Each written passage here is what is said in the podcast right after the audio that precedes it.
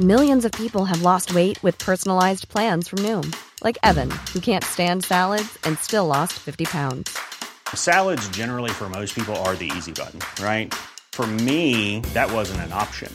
I never really was a salad guy. That's just not who I am. But Noom worked for me. Get your personalized plan today at Noom.com. Real Noom user compensated to provide their story. In four weeks, the typical Noom user can expect to lose one to two pounds per week. Individual results may vary.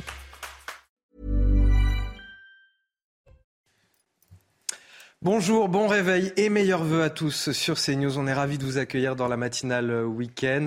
Euh, Aujourd'hui, autour de la table pour de l'info, de l'analyse, des débats, j'ai le plaisir de recevoir Caroline Pilas. Bonjour Caroline. Bonjour Anthony, bonjour à tous et bonne année en priorité la santé bien évidemment. Et pareillement Caroline, Merci ça nous fait beaucoup, très plaisir Anthony. de vous avoir ce matin. Je Ravi, le rappelle, vous êtes euh, chroniqueuse Sud Radio.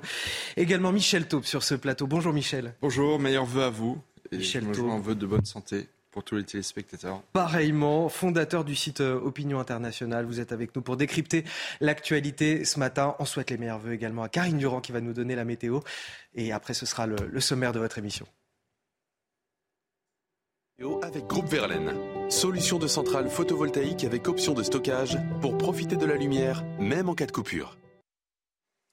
C'est parti pour un week-end très agité en France avec euh, une perturbation qui arrive justement euh, par la Bretagne, de fortes pluies au programme, des pluies quand même moins soutenues que celles que vous avez connues au cours de la nuit. Attention à ce fort vent également euh, de sud avec des rafales à 90 km à l'heure, voire plus sur les caps exposés. Du vent fort une fois, une fois de plus sur les Pyrénées également. Partout ailleurs, on a une belle ambiance, parfois un peu brumeuse à l'est. On peut avoir de nombreux brouillards.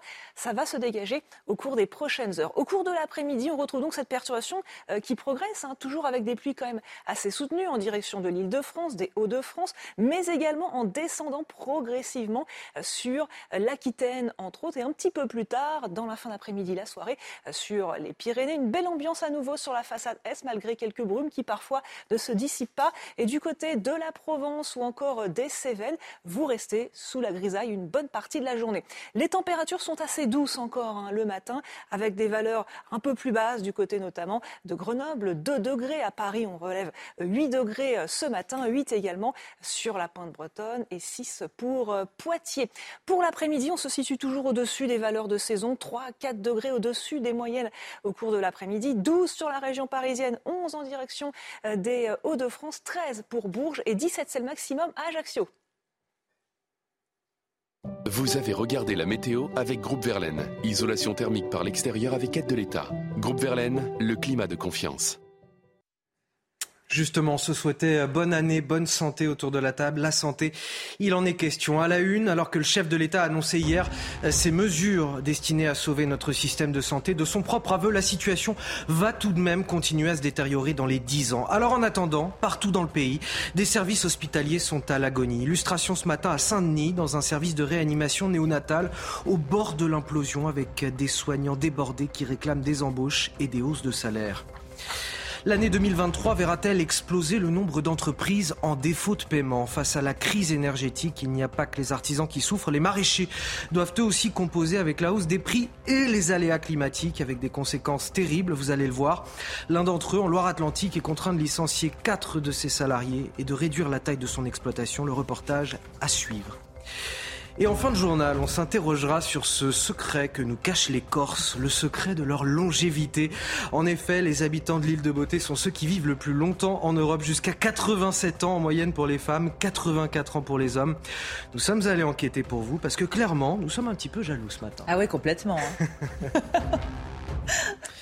Pour moins réjouissant, on va quand même commencer par cette illustration ce matin d'un système de santé au bord de l'implosion. Je vous le disais, une situation qui va encore durer selon le chef de l'État euh, lui-même et ce malgré les mesures qu'il a annoncées hier. On vous emmène donc auprès des soignants du service de réanimation néonatale de l'hôpital de La Fontaine, c'est à Saint-Denis, en région parisienne.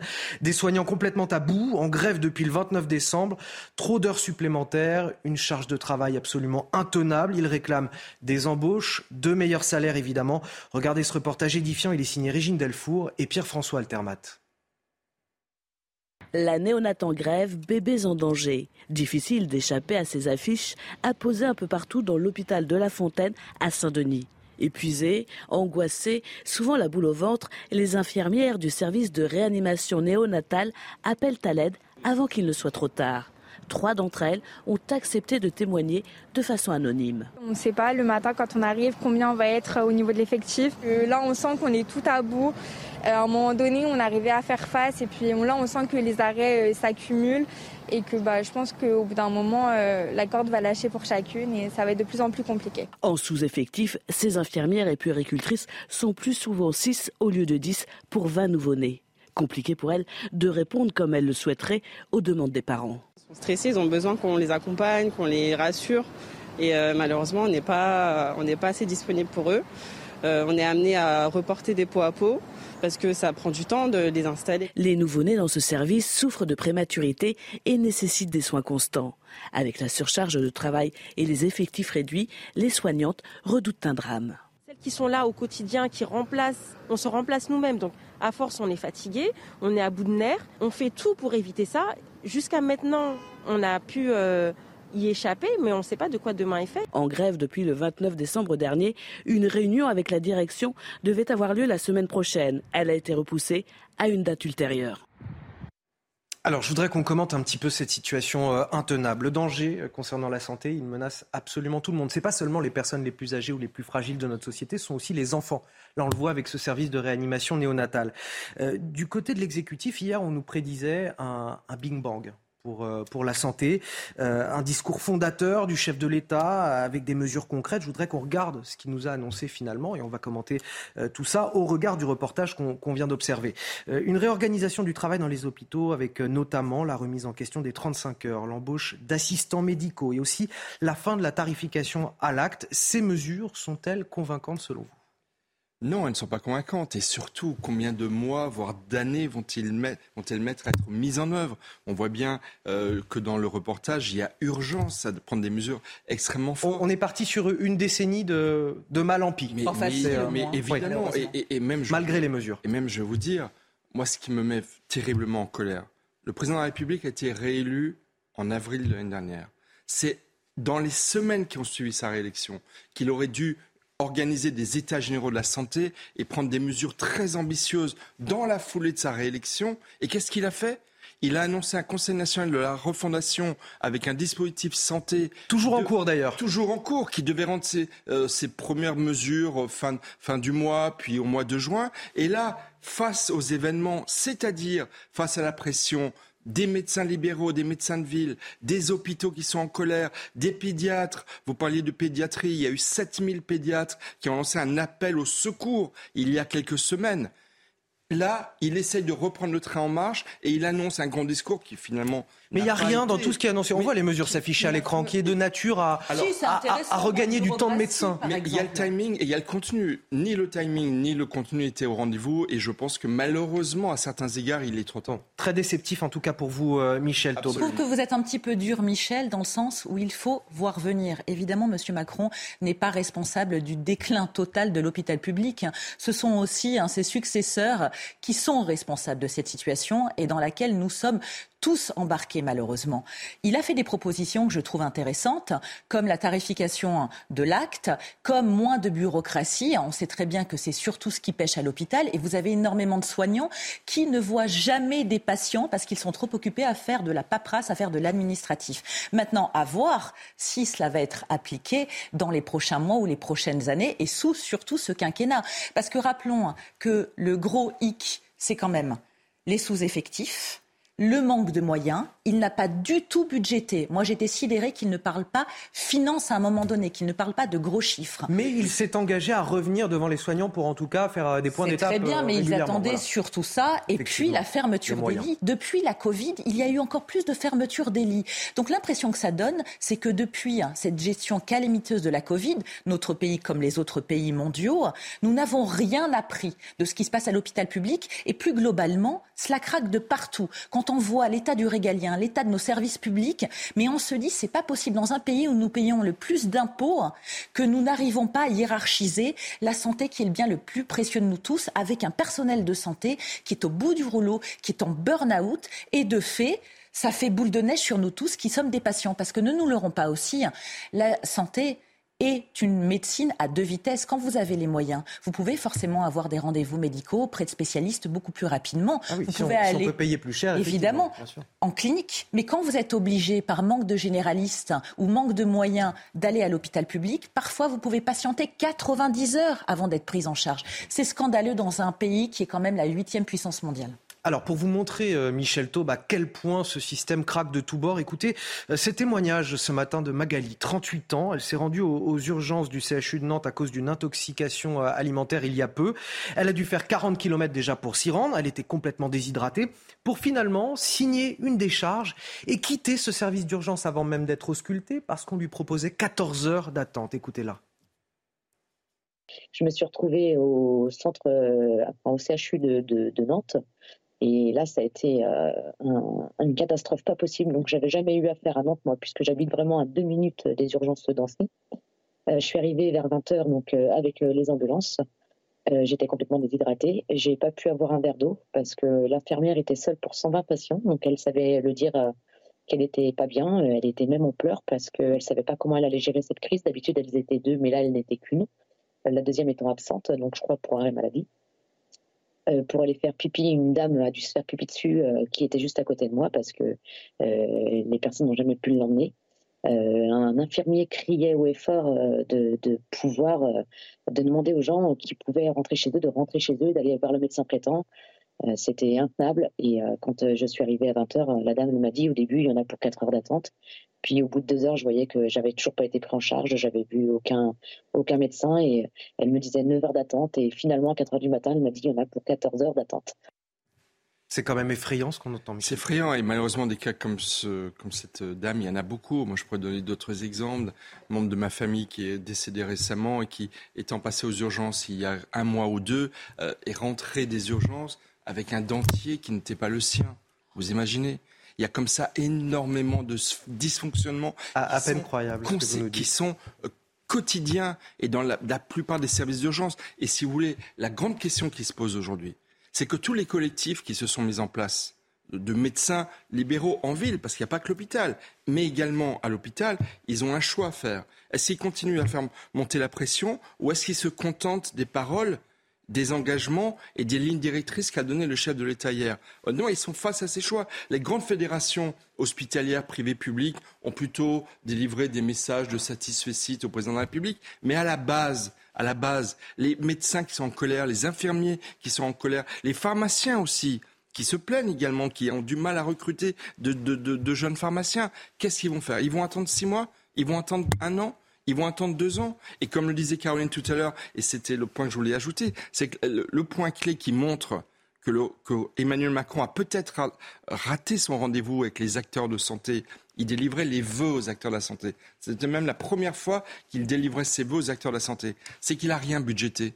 Est-ce que c'est sérieux d'annoncer des grandes annonces sans donner au moins un minimum de satisfecit financier qui pourrait être une, une, réponse de très court terme. Il n'y en a pas eu et je pense qu'à la base, les soignants de toutes les catégories de soignants sont aujourd'hui certainement très déçus. Et, et, et, les soignants souffrent même d'avoir ce sentiment finalement de maltraiter euh, les patients. Pour en revenir au service d'urgence et au témoignage de Magali, on a 32 personnes euh, qui seraient décédées de manière inattendue. Euh, on recense 32 personnes voilà, dans les services d'accueil des urgences qui seraient décédées. Le chiffre réel pourrait même grimper jusqu'à 150 selon des associations de, de médecins. C'est dire si la situation est, est, est Elle est catastrophique, Anthony il y a un déclassement, il y a un manque de considération de part et d'autre pour les soignants et pour nous, par la force des choses.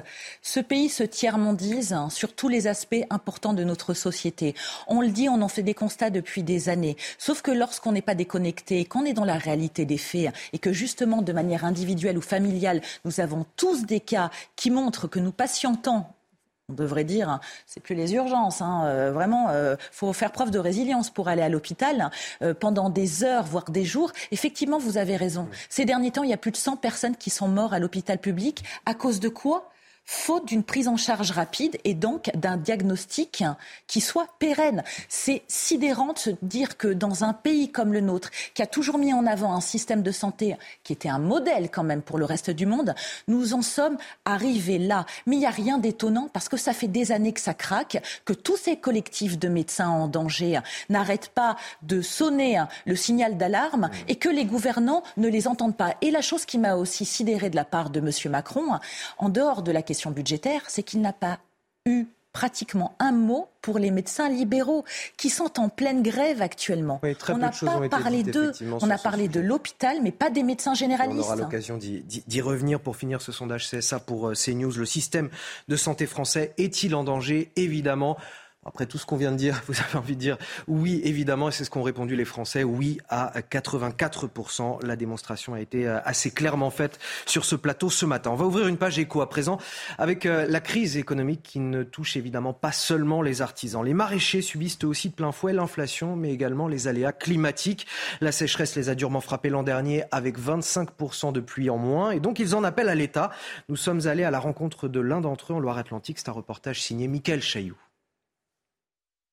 En ce début janvier, les chambres froides de ce maraîcher installé au sud de Nantes devraient être pleines de légumes récoltés à l'automne, mais il n'en est rien. Radis noir, là, bah, vous voyez, il ne reste pas grand-chose, alors que normalement, on devrait être plein.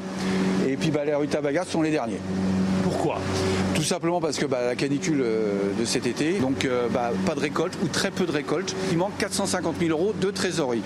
Des rendements divisés par deux à cause de la sécheresse estivale et pour l'heure, pas d'aide gouvernementale annoncée type calamités agricoles. Les 14 salariés de l'exploitation sentent bien que ça ne tourne pas vraiment.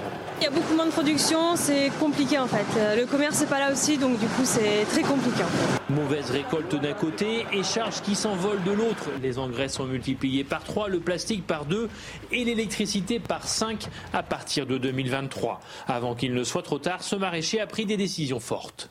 J'ai laissé euh, une centaine d'hectares, ce qui fait que de 200 hectares, je passais à une centaine d'hectares, donc divisé par deux. Sur un effectif de 14 personnes à temps plein, je vais m'en séparer de 4 et je vais mettre 5 en, en, en activité partielle. Pour s'en sortir, ce maraîcher espère que sa banque va lui accorder un prêt de trésorerie et il prie pour que des cieux cléments lui permettent de réaliser une bonne récolte de fraises l'été prochain. Et Michel Taube, selon la Banque de France, la barre des 41 000 entreprises en défaut de paiement a été franchie en 2022. C'est plus 48% par rapport à, à l'année précédente, à 2021.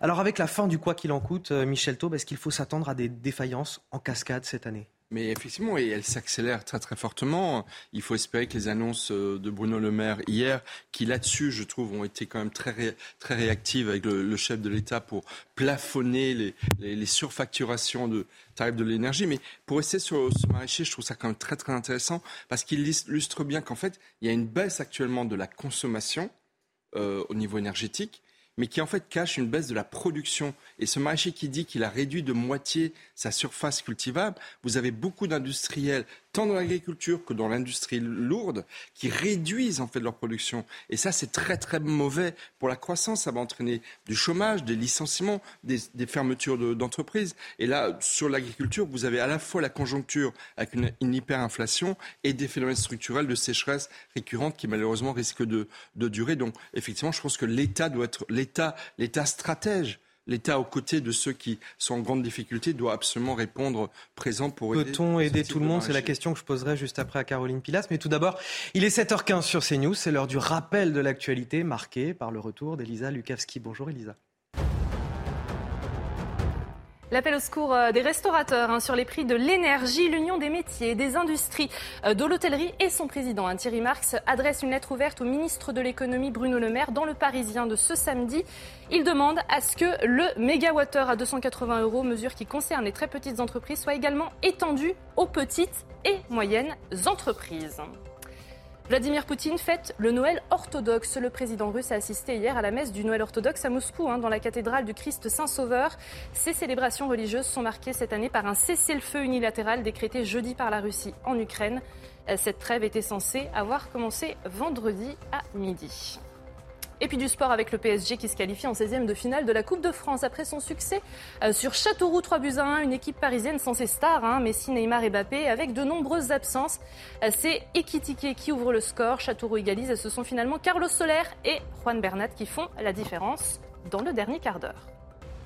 Merci Elisa. Caroline Pilastre, on vient de voir ce reportage euh, de ce maraîcher en, grande difficulté qui voit le prix des engrais multiplié par 3, ceux du plastique par 2, celui de l'électricité par 5, qui est contraint de se séparer de 4 de ses salariés et en mettre 5 autres au chômage partiel.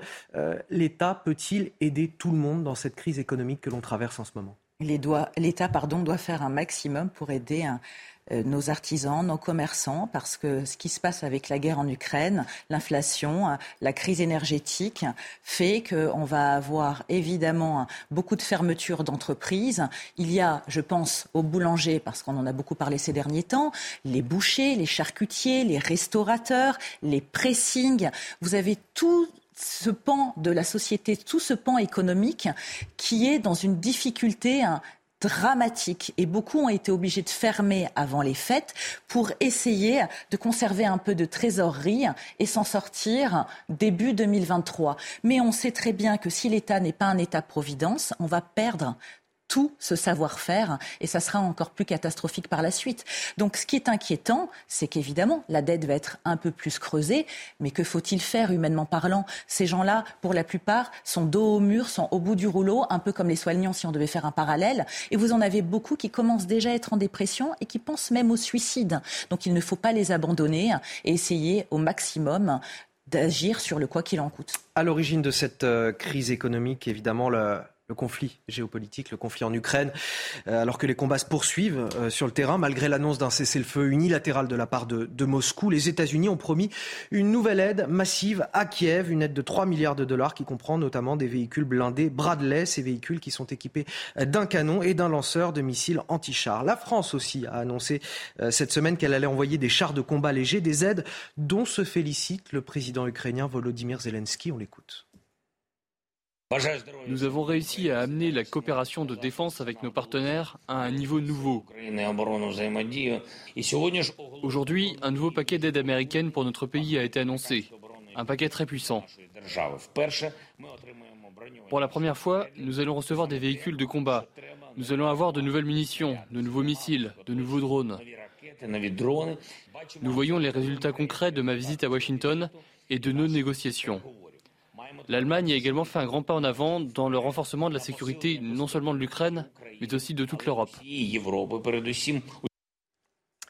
Michel Taube, il y a clairement une montée en gamme des équipements livrés par les, Occidentaux à, l'Ukraine, après de longs mois de réticence, parce qu'on avait aussi peur de, pousser euh, Moscou à l'escalade. Qu'est-ce qui a changé pour que désormais on soit là en train de, fournir des chars à l'Ukraine? Je pense qu'on est dans une logique euh, dont on ne peut plus sortir. C'est-à-dire qu'on a décidé je trouve que c'est une bonne chose à bien des égards en termes de principe de soutenir l'Ukraine, qui est un pays européen qui était sous la menace d'une guerre euh, de, la Russie. Et donc on ne peut pas aller dans une demi ou un tiers de mesure. Donc là, on est entraîné dans une logique qui va continuer. Permettez-moi juste un petit commentaire. Je note que le président Zelensky, avait une belle chemise il nous a habitués depuis des mois à avoir son t-shirt militaire. Je note cette évolution. Euh, n'y voyez aucune, euh, je n'y ferai aucune, interprétation, mais, je pense que c'est quand même un signe important. Mais la réalité, c'est qu'effectivement, euh, le président de la République, d'ailleurs, dans ses vœux aux Français, l'a redit. Nous sommes aux côtés des Ukrainiens et, et ce, euh, ce soutien, il va continuer et il va certainement s'intensifier de mois en mois, surtout que la situation militaire est plutôt favorable à l'Ukraine actuellement. C'est pas un risque de co-belligérance dans lequel on entre avec euh, ces moyens cette crainte, elle, cette crainte, elle pèse sur nos épaules depuis le début. Euh, c'est clair et on joue avec les mots, mais la réalité, c'est vrai qu'il y a un conflit ouvert peut-être pas avec la Russie, mais avec Poutine, ça c'est certain. Alors c'est une question de, dosage, mais je, pense que dans les mois qui viennent, cette logique va continuer. Je vous propose de revenir en France, en Corse plus précisément. Pourquoi la Corse? Parce qu'elle est championne de l'espérance de vie en Europe. C'est sur l'île de Beauté que les habitants vivent le plus longtemps. 84 euh, ans en moyenne contre un petit peu plus de 80 au sein de l'Union européenne. Un chiffre qui grimpe même à 87 ans pour les femmes corses. Euh, quels sont les secrets de cette espérance de vie particulièrement longue? On va essayer d'avoir quelques éléments de réponse avec euh, ce reportage signé Mathieu Rio et Christina Luzzi. Le soleil, la chaleur et la mer Méditerranée. Le climat idéal pour vieillir en bonne santé. C'est par rapport au cadre de vie, au soleil. euh, on a un rythme euh, pas trop stressant. Et ici, on en a la preuve. Il y en a pas mal qui qui, qui font pas leur âge. Déjà, il y a moins de stress qu'ailleurs, je pense. Après, au niveau du travail, c'est quand même plus cool ici. On travaille dans de meilleures conditions. Après, le soleil, la mer et, et tout le reste fait qu'on a une vie plus paisible qu'ailleurs. euh. Selon les données Eurostat, c'est dans les territoires les plus ensoleillés que l'espérance de vie est la plus élevée. Derrière l'île de Beauté, les Baléares et Épire en Grèce complètent le podium. Autre atout de la Corse, son mode de vie, avec ses activités physiques en plein air toute l'année. Ben, je pense qu'on vit plus vieux parce que euh, les après-midi, on, a, on joue euh, aux boules, euh, on dilettante. Et la coutume de la sieste. Toujours, on est bien là. Selon des projections, la Corse comptera plus de 1500 centenaires sur son territoire en 2050. Bon, la misère est moins pénible au soleil, comme disait Aznavour, et manifestement, la vie est plus longue également. Il y a le ciel, le soleil et la mer. C'est- Évidemment. C'est ça, c'est ça leur secret, en fait. C'est ça. Mais euh, les personnes du reportage le disaient très bien. Il y a sans doute moins de stress. Il y a sans doute le fait de plus profiter de la vie, de l'instant présent. Et puis il y a aussi la situation géographique. Je pense qu'ils profitent du meilleur de la France et de l'Italie qui n'est pas loin aussi. Et un régime méditerranéen sans faille aussi. Hein. Ils mangent beaucoup de fruits, beaucoup de légumes. Donc l'un dans l'autre, euh, les Corses ont une chance énorme de vivre sur cette île et d'en profiter un maximum. Ça donne envie. Hein. Michel Taube, rapidement, vous les enviez, les Corses? Alors, non seulement je les envie. Bah, Pour plein de raisons, mais aussi pour vie. Et en fait, il y a- une raison pour moi plus Pour spécifique à cette longévité, c'est que c'est l'île de beauté. C'est la plus belle île du monde.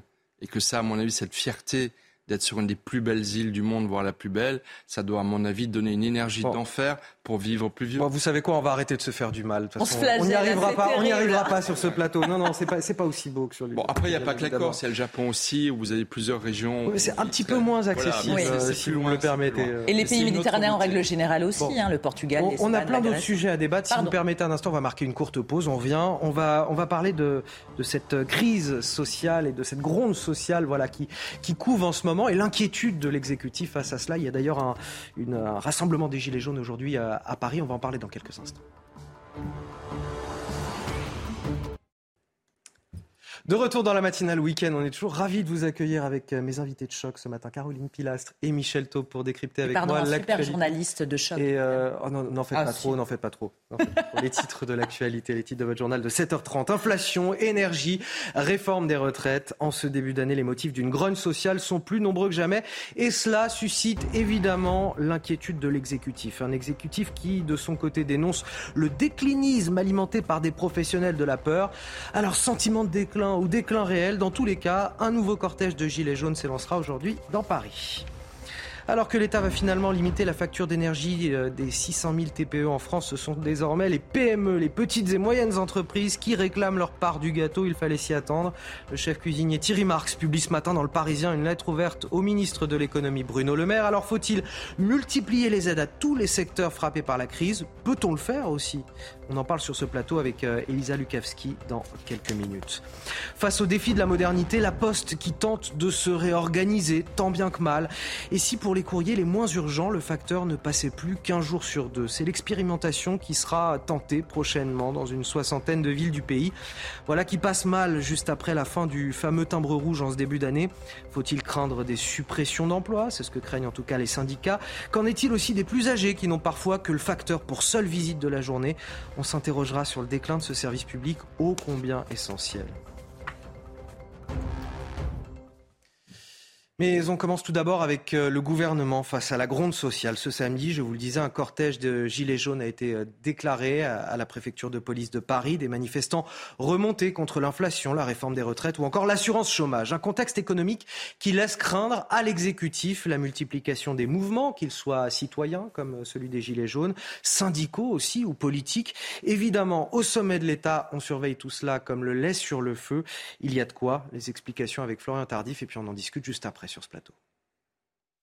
Santé, éducation, industrie, les Français ont l'impression que cela craque de partout. Les récents sondages l'attestent et cette morosité ambiante préoccupe de plus en plus l'exécutif. Le président de la République a demandé à ses ministres, lors du premier conseil des ministres qui s'est tenu euh, cette semaine, de lutter contre, je cite, le déclinisme alimenté par les professionnels de la peur, comprenez les opposants politiques à Emmanuel Macron, à commencer par Marine Le Pen, qui n'a pas hésité à utiliser politiquement la crise des boulangers cette semaine pour montrer les limites de la politique engagée par le gouvernement. En clair, le président de la République a demandé à ses troupes d'être à l'écoute de la population à l'heure où les crispations euh, sont nombreuses être réactif en somme et répondre aux peurs pour éviter qu'elles ne s'auto-alimentent et n'aboutissent à l'émergence d'un nouveau conflit social d'ampleur dans notre pays. Alors je ne sais pas pour vous, mais moi ça me gêne un peu cette expression du président de la République en plein Conseil de ministres qui nous dit voilà le déclinisme alimenté par des professionnels de la peur, qui disent cela aux PME, aux artisans euh, boulangers, aux maraîchers, aux médecins euh, qui sont en pleine difficulté. C'est un gouvernement qui a des œillères? Je pense que c'est les Français qui ont peur. Ils ont des raisons d'avoir peur. D'abord, ils ont des fins de mois de plus en plus difficiles.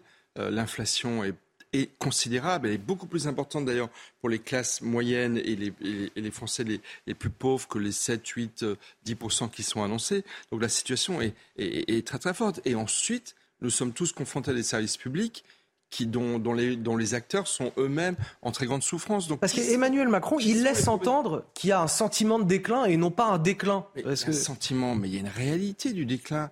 Revoyons le reportage de tout à l'heure sur euh, les, les, hôpitaux pédiatriques. On va emmener nos enfants se faire soigner avec des risques qu'ils ne soient pas soignés. Des, des, des, Français qui sont morts parce que dans les services d'urgence, il n'y avait pas de continuité du, du service public. Il n'y a pas des raisons d'avoir peur. Donc qui sont les professionnels de la peur? Ce sont les Français. Donc il en veut aux Français d'avoir peur. Malheureusement, ils ont des raisons d'être inquiets. Alors après, il y a des solutions. Je vais vous dire, les Français se détournent de plus en plus de la politique, se détournent de plus en plus des mesures gouvernementales et trouvent leurs solutions par eux-mêmes. Quelque part, c'est peut-être une bonne chose, mais la réalité, la réalité, c'est qu'on est effectivement face à une convergence des colères alors, est-ce qu'elle va éclater? Est-ce que sur la présentation du projet de réforme des retraites qui va entraîner de la part des syndicats de grandes manifestations? Là-dessus, les médecins, les soignants vont se greffer, les gilets jaunes, et ça pourrait de nouveau éclater comme en 2018-2019 Ou alors est-ce que ça va retomber parce que, à force de fatigue, d'épuisement, de la part des Français, ils n'auront peut-être pas la force d'aller manifester tous les, tous les week-ends? Mais la réalité, c'est que les professionnels de la peur que sont les Français, malheureusement, ils ont des raisons d'avoir peur. Euh, je vous propose de regarder ce sondage euh, IFOP pour euh, Sud Radio. Ça va vous parler, Caroline Pilas. Tout à fait. 48% des Français qui se disent révoltés par la crise économique et sociale dans le pays. 32% qui se disent résignés. Ce n'est pas le seul chiffre. Il y a pire encore. 52% des Français qui souhaitent que le pays connaisse une explosion sociale de type gilet jaune. On a un pays, Caroline Pilastre, qui est clairement fracturé il est fracturé depuis des années. Mais je trouve que le gouvernement met de l'huile sur le feu, si je puis m'exprimer ainsi. Il y a quand même de l'ordre du mépris dans leurs propos.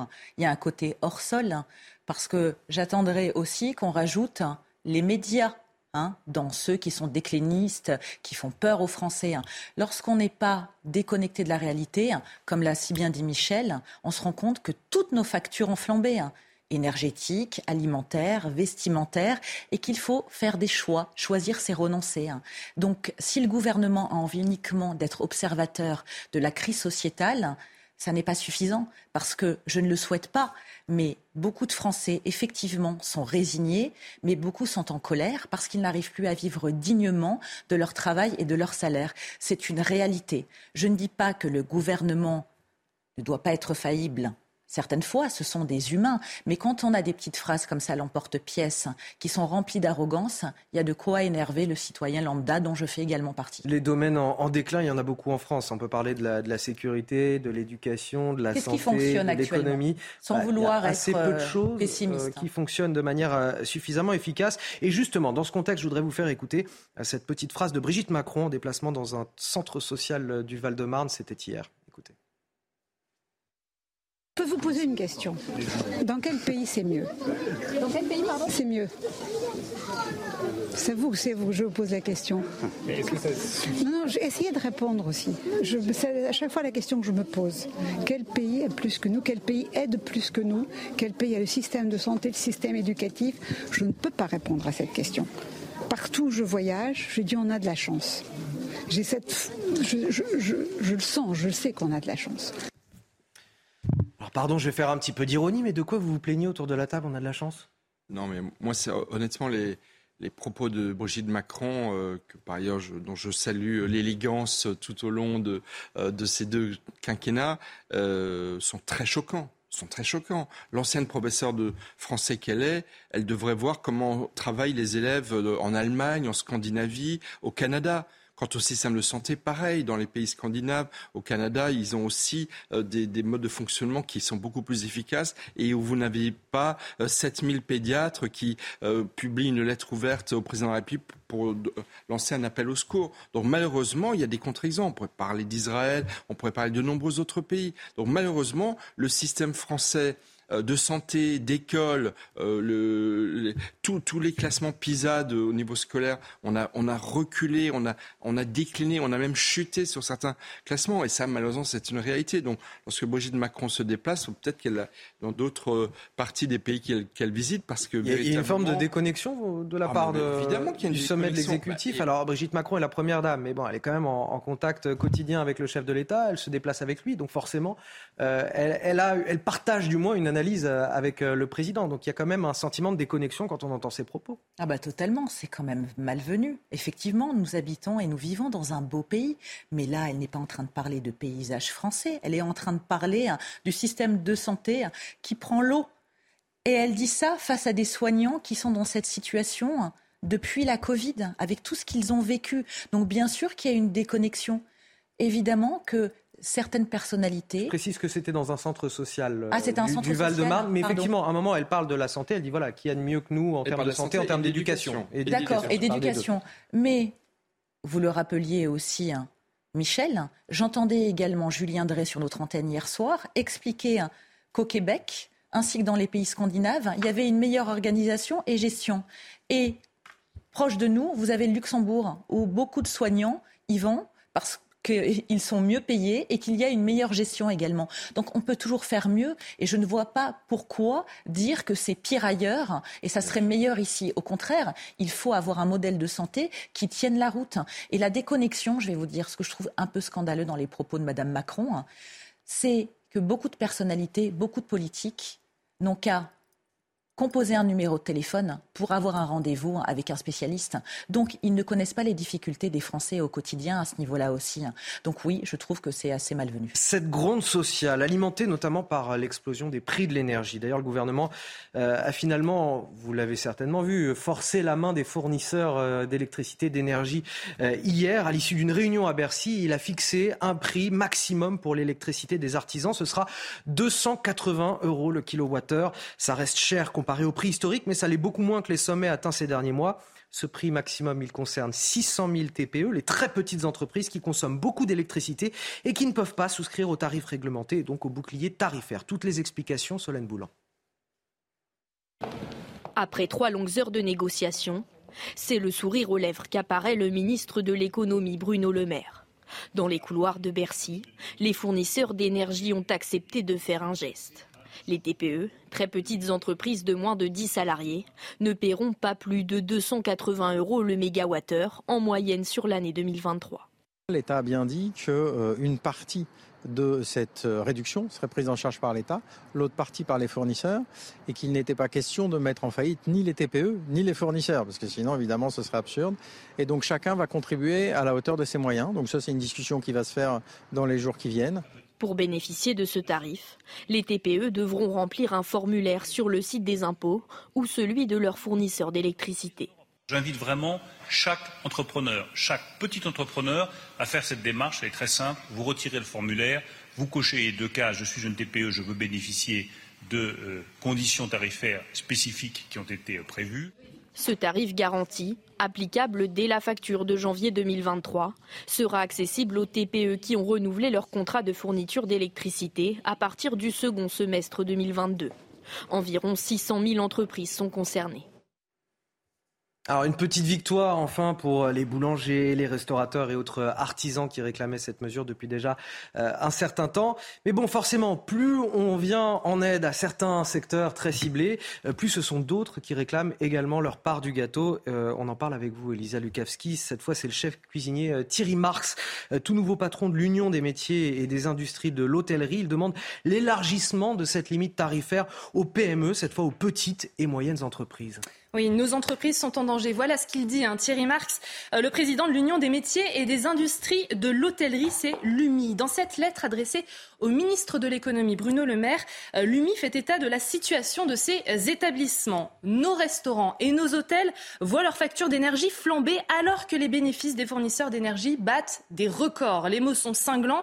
Euh, Thierry Marx parle de prise d'otage par les fournisseurs d'énergie, de raquettes organisées et d'une situation qui est intenable. Il prend l'exemple d'un restaurateur euh, à Perpignan hein, qui a vu sa quittance euh, de décembre augmenter de près de 1700 Elle est passée de 703 euros à 11 792 euros, soit quasiment son résultat annuel. Cet adhérent a trouvé une offre euh, six fois moins chère, sauf que le problème, c'est que son fournisseur lui réclame 250 000 euros pour résilier.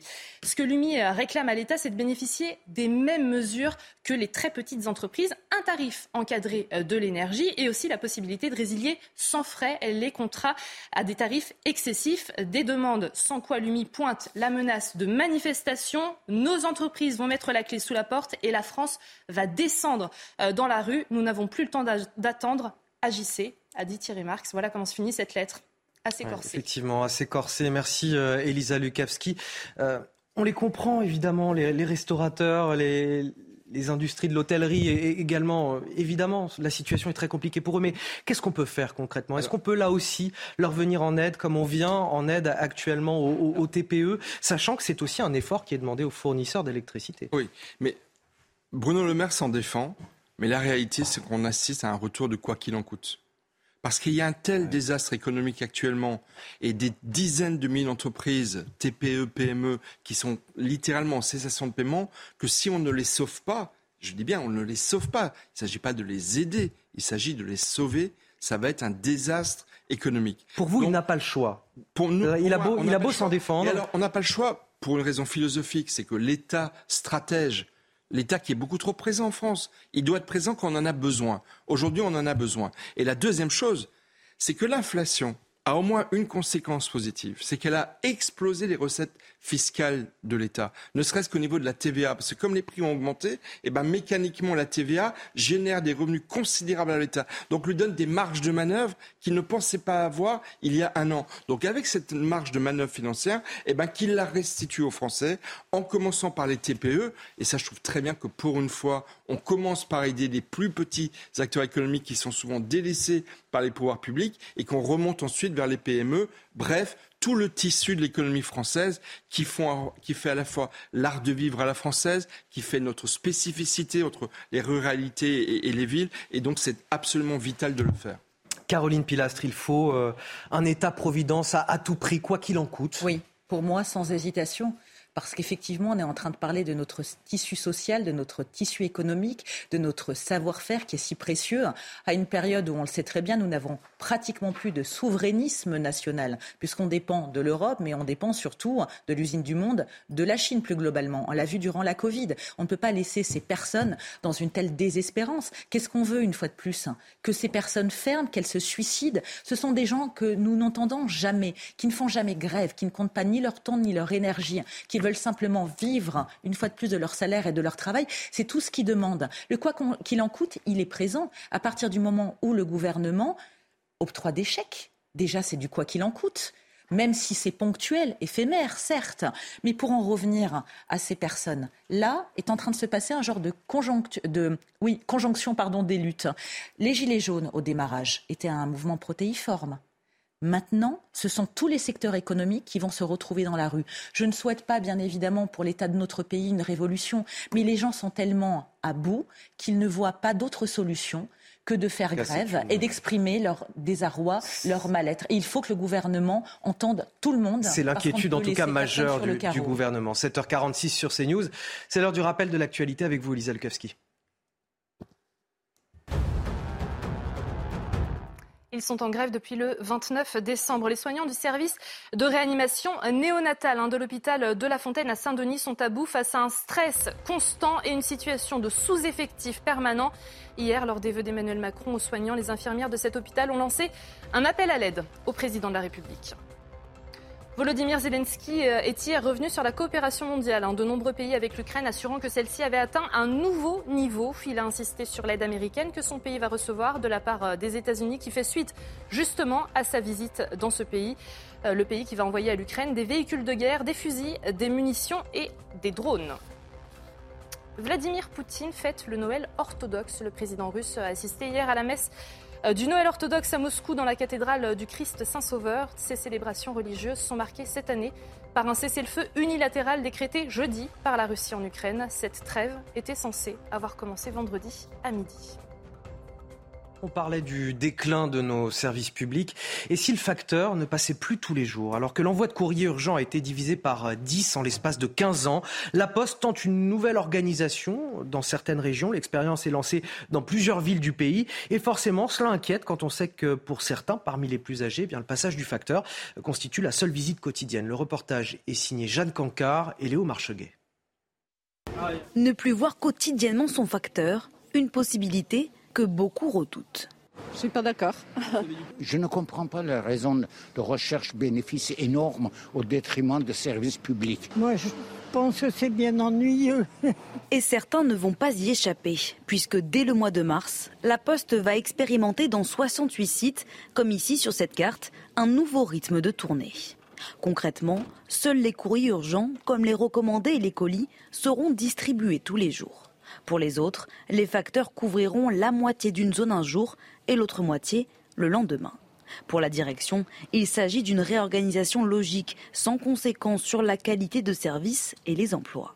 Mais de leur côté, les syndicats craignent des suppressions de postes. Donc là, l'idée derrière euh, le fait de euh, ne plus avoir cette obligation en fait de venir euh, tous les jours chez les usagers, l'idée c'est de supprimer 15 à 20 000 emplois dans, dans, les années à venir à, la distribution d'une part, mais aussi dans les plateformes industrielles courrier où, où, le courrier est trié, dans les bureaux de poste où on vend les, les.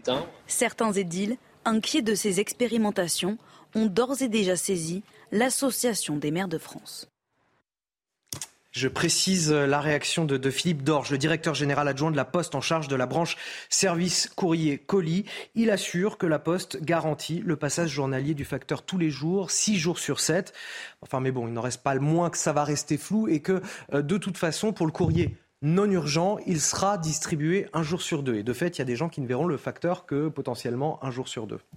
Non, mais c'est voilà une autre illustration d'un changement de monde et d'un euh, changement de rapport des Français au service public. Déjà, ils ont supprimé le timbre-poste euh, rouge, qui, là aussi euh, choque beaucoup de, Français. Alors après, évidemment, division fois, il y a dix fois moins de courriers qui sont. Oui, c'est-à-dire qu'à un moment donné, on est quand même obligé de se réadapter. le service ne peut, pas être le même. Exactement. Et de toute façon, le groupe La Poste est déjà considérablement réorganisé. Il est devenu une banque postale. Il a développé Chronopost et beaucoup d'autres beaucoup d'autres services. Donc, il y a une, il y a une adaptation évidemment à ce, à ce nouveau monde. Mais ne perdons pas de vue l'essentiel.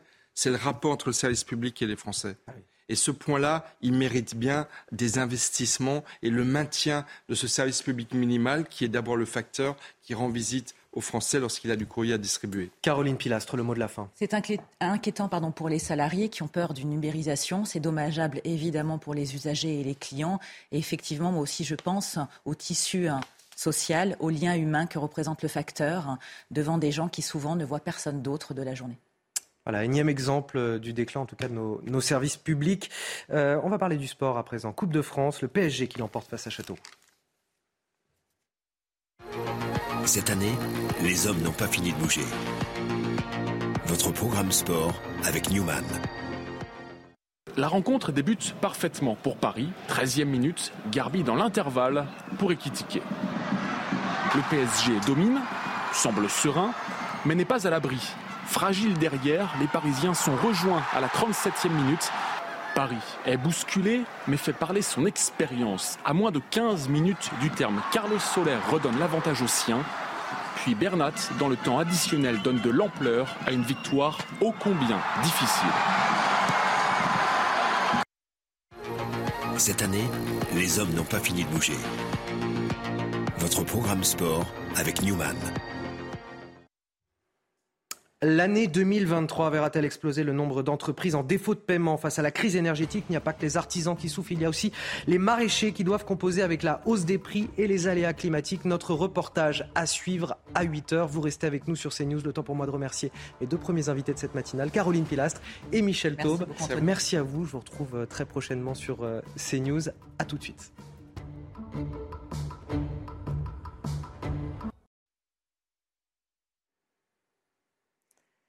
Des conditions météo qui se dégradent sur une grande partie du pays avec un temps très perturbé au programme de tout votre week-end. Et ça commence avec cette perturbation sur euh, la Bretagne, du vent de sud particulièrement fort, plus de 90 km à l'heure possible sur les caps exposés, des pluies soutenues, mais quand même un petit peu moins soutenues que celles que vous avez eues au cours de la nuit. Ailleurs, on a globalement un ciel variable et quelques brumes, quelques brouillards sur l'est du pays ce matin qui parfois tardent un petit peu à se dissiper, du vent fort également sur les Pyrénées. Au cours de l'après-midi, la perturbation progresse doucement vers l'est. On la retrouve sur le bassin parisien, sur les Hauts-de-France, en descendant vers la Vendée, les Pays de la Loire et progressivement vers l'Aquitaine en cours de fin d'après-midi et plus tard vers les Pyrénées. Belle ambiance sur l'est encore une fois, à l'exception de la côte méditerranéenne jusqu'en Provence avec de la grisaille une grande partie de la journée. Les températures sont douces ce matin. On a petit peu plus de fraîcheur localement, euh, notamment vers euh, Grenoble. Ailleurs, on est au-dessus des moyennes, avec 8 euh, degrés à Paris, par exemple, 8 sur la pointe bretonne et 3 à Strasbourg. Au cours de l'après-midi, les valeurs se situent encore 3 à 4 degrés au-dessus des moyennes de saison. 12 prévues à Paris, 17 c'est le maximum à Ajaccio et 13 degrés pour Bourges. Vous avez regardé la météo avec Groupe Verlaine. Isolation thermique par l'extérieur avec aide de l'État. Groupe Verlaine, le climat de confiance. Il est 8h sur CNews. Bonjour, bon réveil à tous dans la matinale week-end. Je profite de vous retrouver pour vous souhaiter à tous une excellente année. À la une de votre matinale, alors que le chef de l'État a annoncé hier ces mesures destinées à, à, sauver notre système de santé. De son propre aveu, la situation va tout de même continuer à se détériorer dans les 10 ans. Alors en attendant, partout dans le pays, des services hospitaliers sont à l'agonie. Illustration ce matin à Saint-Denis dans un service de réanimation néonatale au bord de l'implosion avec des soignants débordés qui réclament des embauches et des hausses de salaire. L'année 2023 verra-t-elle exploser le nombre d'entreprises en défaut de paiement? Face à la crise énergétique, il n'y a pas que les artisans qui souffrent, les maraîchers doivent eux aussi composer avec la hausse des prix et les aléas climatiques, avec des conséquences bien évidemment terribles. Vous allez le voir, l'un d'entre eux en Loire-Atlantique est contraint de licencier quatre de ses salariés et de réduire la taille de son exploitation. Le reportage à suivre dans cette émission. Inflation, énergie, réforme des retraites. En ce début d'année, les motifs d'une grogne sociale sont plus nombreux que jamais et cela suscite évidemment l'inquiétude de l'exécutif. Un exécutif qui, de son côté, dénonce le déclinisme alimenté par des professionnels de la peur. Alors, sentiment de déclin ou déclin réel, dans tous les cas, un nouveau cortège de gilets jaunes s'élancera aujourd'hui dans Paris. On ouvre tout d'abord une page écho avec cette crise qui ne touche pas seulement les, artisans. Les maraîchers subissent aussi de plein fouet l'inflation, mais aussi, je vous le disais, les aléas climatiques. La sécheresse les a durement frappés en 2022, 25% de pluie en moins, et donc ils en appellent eux aussi à l'État. Nous sommes allés à la rencontre de l'un d'entre eux en Loire-Atlantique. Le reportage est signé Michael Chailloux. En ce début janvier, les chambres froides de ce maraîcher installé au sud de Nantes devraient être pleines de légumes récoltés à l'automne, mais il n'en est rien. Radis noir, là, bah, vous voyez, il reste pas grand-chose, alors que normalement, on devrait être plein. Et puis, bah, les rutabagas sont les derniers. Pourquoi? Tout simplement parce que bah, la canicule euh, de cet été, donc euh, bah, pas de récolte ou très peu de récolte. Il manque 450 000 euros de trésorerie. Des rendements divisés par deux à cause de la sécheresse estivale et pour l'heure, pas d'aide gouvernementale annoncée type calamités agricoles. Les 14 salariés de l'exploitation sentent bien que ça ne tourne pas vraiment rond. Il y a beaucoup moins de production, c'est compliqué en fait. Le commerce n'est pas là aussi, donc du coup c'est très compliqué. En fait. Mauvaise récolte d'un côté et charges qui s'envolent de l'autre. Les engrais sont multipliés par 3, le plastique par 2 et l'électricité par 5 à partir de 2023. Avant qu'il ne soit trop tard, ce maraîcher a pris des décisions fortes.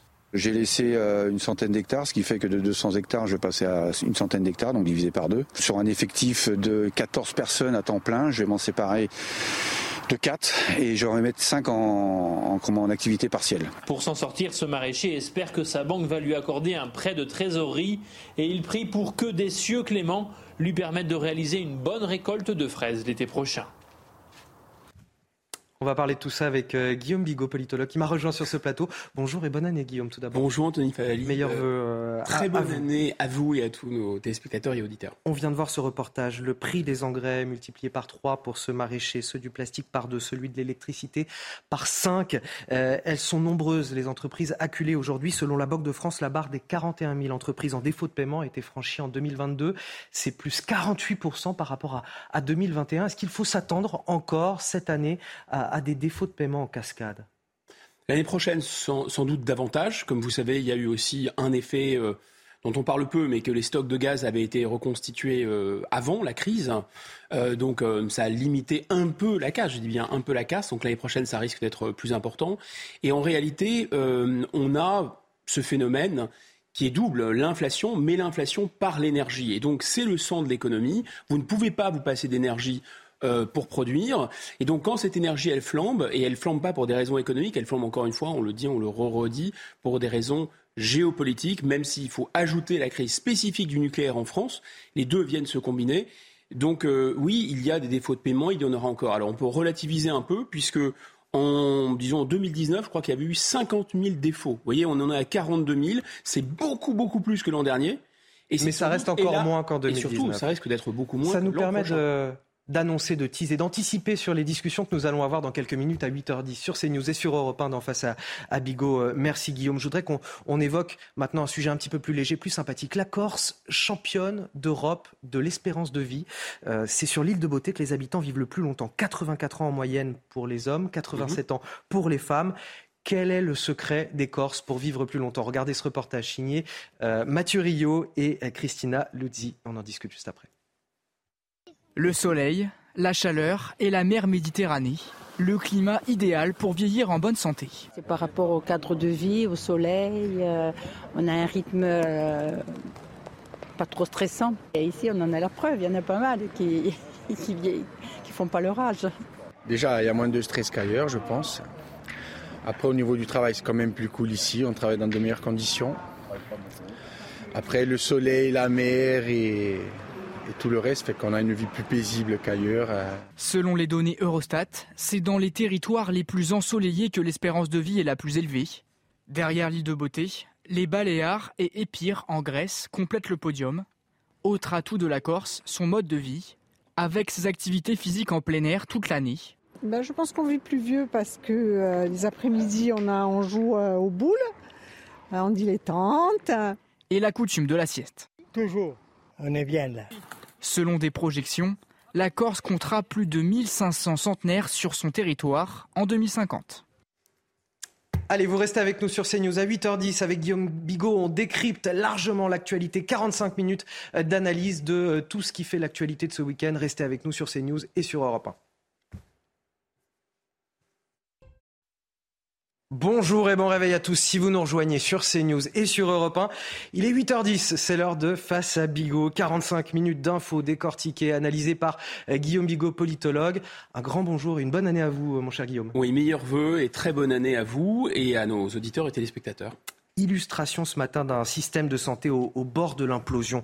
Une situation qui va encore durer selon le chef de l'État lui-même et ce malgré les mesures qu'il a annoncées hier. On vous emmène ce matin auprès des soignants du service de réanimation néonatale de l'hôpital de La Fontaine, c'est à Saint-Denis en région parisienne.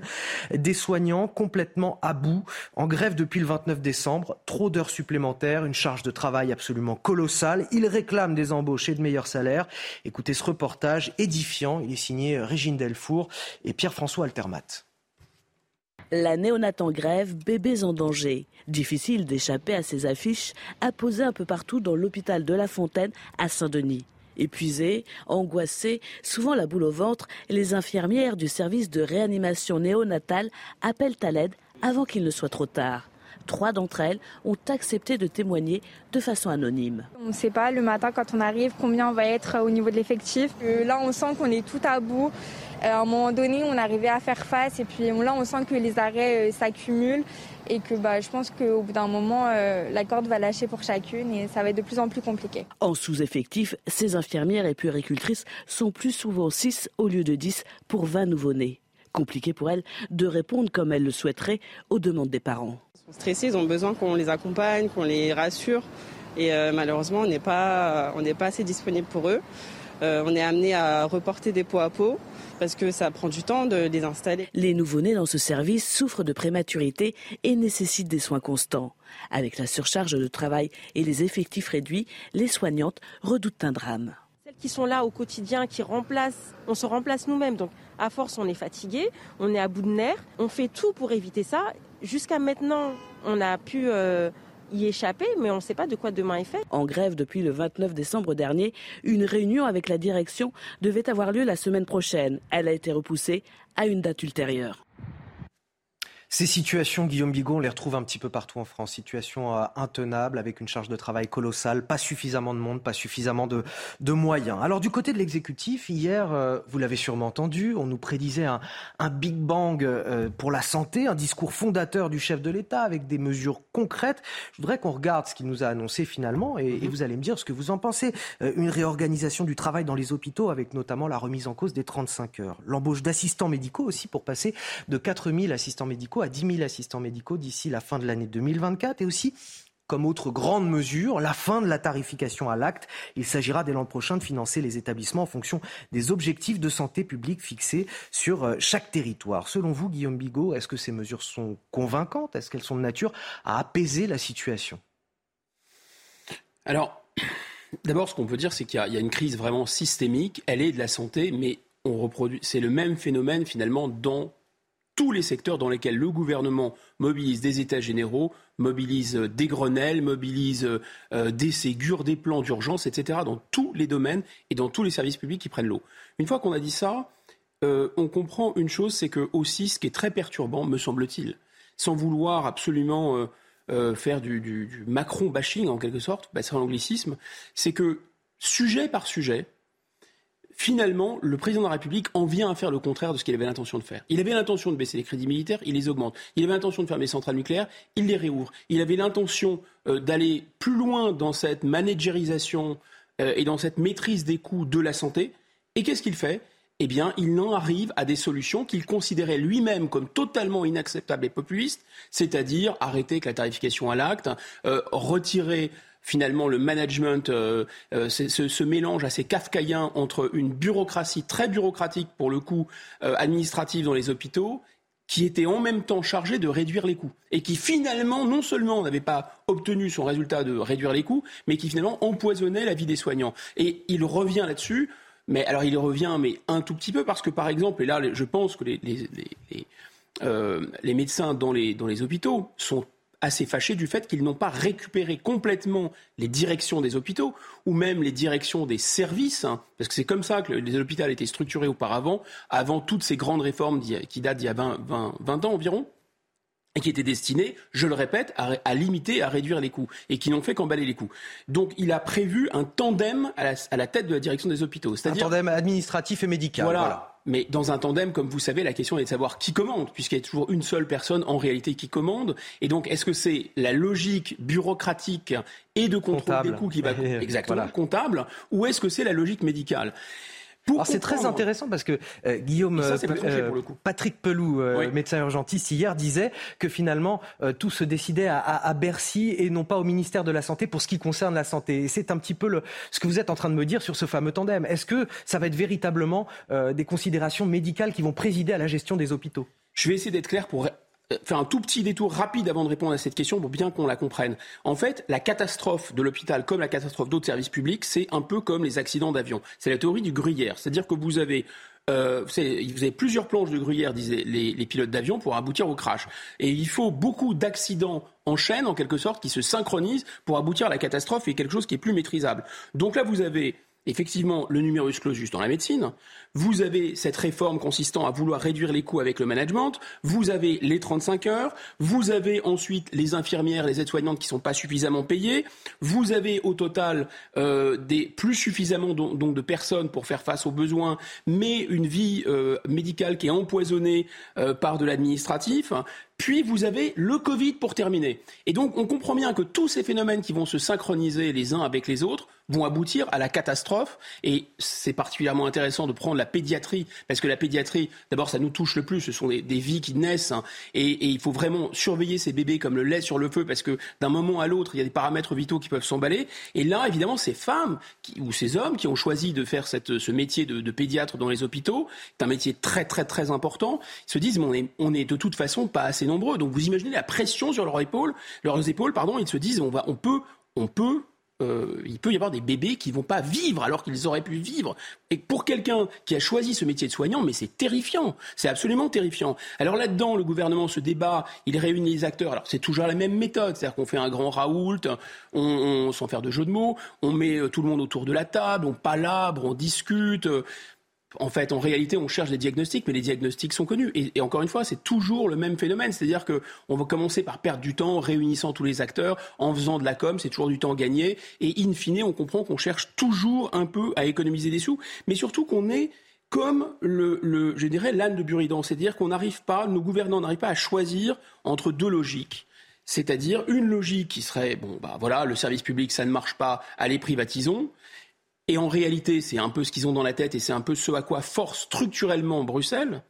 Et de l'autre côté, nous sommes en France, les services publics ont fait leurs preuves dans les, euh, il y a 30 ans, c'était quand même un, un, modèle en pointe dans le monde entier, donc ça fonctionnait bien. Pourquoi ça ne fonctionne plus? Parce qu'on a injecté de la logique privée tout en injectant de la logique administrative et qu'on n'a pas mis suffisamment euh, euh, je dirais, de d'argent sur la table, mais surtout qu'on n'a pas fait confiance aux acteurs locaux. Ce qui est terrible, Guillaume Bigot, c'est que malgré ce rétropédalage, le président le dit lui-même, c'est que ça va durer probablement encore une eh décennie. Bien sûr, parce que, ça va encore une fois, je reviens sur cette image de l'âne Buridan, on ne choisit pas. Donc on a tous les inconvénients finalement d'une logique privée sans les avantages de la logique privée, tous les inconvénients d'une logique publique sans les avantages de la logique publique, et on est au milieu du guet. Un peu comme si nos gouvernants, en fait, avaient décidé au fond d'eux-mêmes de sabrer un peu le service public, mais ils ne peuvent pas l'avouer parce qu'ils savent que c'est pas du tout populaire et que la population n'en veut pas. Écoutez, moi, je, on peut dire que c'est du complotisme, etc. Moi, je veux bien, en tout cas, il y a 17 900 lits d'hôpitaux euh, de publics qui ont été supprimés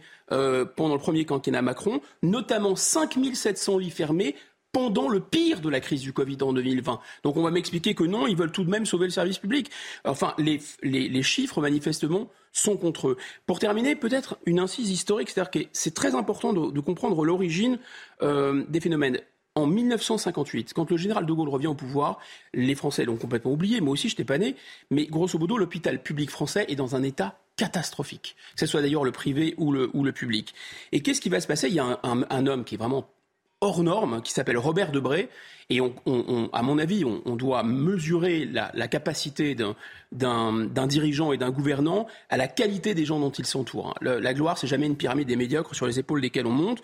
Et grosso modo, euh, le général de Gaulle va nommer Robert Debré. Robert Debré, c'est un très très grand médecin et il va inventer les CHU. Et là, en quelques mois à peine, il y a une dynamique qui va être lancée parce qu'il y a quelque chose qui va être pensé. Il va faire en sorte de faire rentrer l'université, la formation universitaire dans les hôpitaux. Et là, de 1958, disons, jusqu'au presque au début des années 2000, travailler à l'hôpital pour un médecin, c'est le nec plus ultra. Et là, on en arrive vraiment au bout du bout. Avant 1958, maintenant, travailler à l'hôpital, c'est plus possible. Guillaume Bigot, je voudrais vous faire écouter ce matin, à vous ainsi qu'à nos auditeurs et à nos téléspectateurs, ce témoignage à peine croyable d'une patiente, Magali, 38 ans. Elle s'est rendue aux, urgences du CHU de Nantes à cause d'une intoxication alimentaire. Elle était complètement déshydratée pour finalement, une fois arrivée sur place, euh, signer une décharge et repartir chez elle car on lui proposait d'attendre 14 heures avant d'être auscultée. Écoutez le témoignage de Magali. Je me suis retrouvée au centre, euh, au CHU de, Nantes. Et là, ça a été euh, une catastrophe pas possible. Donc, j'avais jamais eu affaire à Nantes, moi, puisque j'habite vraiment à deux minutes des urgences d'Ancenis. Euh, je suis arrivée vers 20h, donc, avec les ambulances. J'étais complètement déshydratée. J'ai pas pu avoir un verre d'eau parce que l'infirmière était seule pour 120 patients. Donc, elle savait le dire qu'elle était pas bien. Elle était même en pleurs parce qu'elle savait pas comment elle allait gérer cette crise. D'habitude, elles étaient deux, mais là, elle n'était qu'une. La deuxième étant absente, donc je crois pour arrêt maladie. pour aller faire pipi, une dame a dû se faire pipi dessus qui était juste à côté de moi parce que les personnes n'ont jamais pu l'emmener. un infirmier criait au effort de, pouvoir, de demander aux gens qui pouvaient rentrer chez eux, de rentrer chez eux, d'aller voir le médecin traitant. C'était intenable. Et quand je suis arrivée à 20h, la dame m'a dit au début, il y en a pour 4 heures d'attente. Puis au bout de deux heures, je voyais que j'avais toujours pas été pris en charge, j'avais vu aucun, aucun médecin et elle me disait 9 heures d'attente et finalement à 4 heures du matin, elle m'a dit il y en a pour 14 heures d'attente. Terrible ce qu'on entend. On recense également 32 personnes décédées de manière inattendue dans des services d'accueil des urgences. Le chiffre réel pourrait grimper jusqu'à 150 personnes décédées de manière inattendue selon des associations de médecins. Il faudrait euh, comparer cette, euh, cette, volumétrie qui est déjà tragique euh, à ce que c'est ce que c'est en temps normal pour pour être rigoureux, mais grosso modo c'est une c'est une mesure qui a été faite par le syndicat SAMU et Urgences de France. Et ce syndicat-là, il a comme caractéristique. Il pas, pas anodin. Hein. Non, parce qu'il est présidé euh, par François Braun, qui n'est autre que le nouveau ministre de la Santé. Mmh. Donc sa mesure, d'une certaine façon, c'est un très très bon marqueur euh, un peu comme il y a des marqueurs biologiques dans les, prises de sang, là c'est un marqueur de l'impuissance politique. Parce que voilà quelqu'un qui était en pointe d'une certaine façon euh, dans le syndicalisme urgentiste, SAMU, et qui était le premier à tirer les sonnettes d'alarme, et maintenant d'une certaine façon il est aux manettes.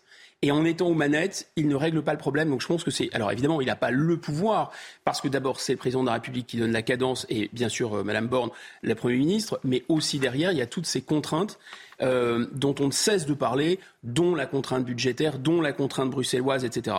Et en fait, ce syndicat, c'est lui qui arrive, il faut en dire un mot aussi, c'est lui qui, qui, a permis de sortir du flou euh, de cette situation parce qu'ils ont inventé, alors c'est des, trucs un peu communicationnels, mais le no bed challenge, le no dead challenge, c'est-à-dire mesure, enfin demander aux, professionnels euh, des urgences et du SAMU de déclarer sur un site euh, le nombre de gens qui ne trouvent pas de lit ou le nombre de gens qui sont retrouvés morts sur des brancards ou qui sont retrouvés morts parce qu'ils n'ont pas eu accès dans les temps au SAMU.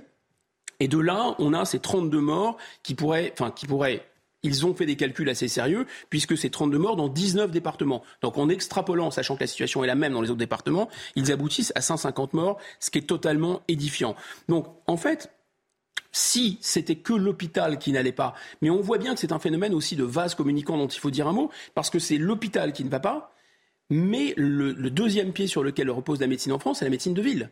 Mais la médecine de ville non plus ne va pas. Et c'est prêt aussi parce que la médecine de ville ne va pas que les gens se transfèrent vers les urgences, que les urgences sont saturées, et ainsi de suite. Mais finalement, c'est toute la profession médicale qui est sinistrée et qui n'est plus attractive. Et Guillaume Bigot, pour clore ce chapitre, je vous donne ce chiffre, ce sondage CSA pour CNews. Le système de santé français est-il en danger? Évidemment, la réponse est oui pour 84% euh, des Français. Rien de, de, très surprenant, évidemment, dans le résultat de ce sondage. Face à Bigot sur CNews et sur Europe 1, il est 8h24. Le gouvernement qui fait donc face à la grogne, à la gronde sociale. Ce samedi, un cortège de Gilets jaunes a été euh, déclaré en préfecture euh, à Paris. Des manifestants remontés contre l'inflation, la réforme des retraites ou encore l'assurance chômage.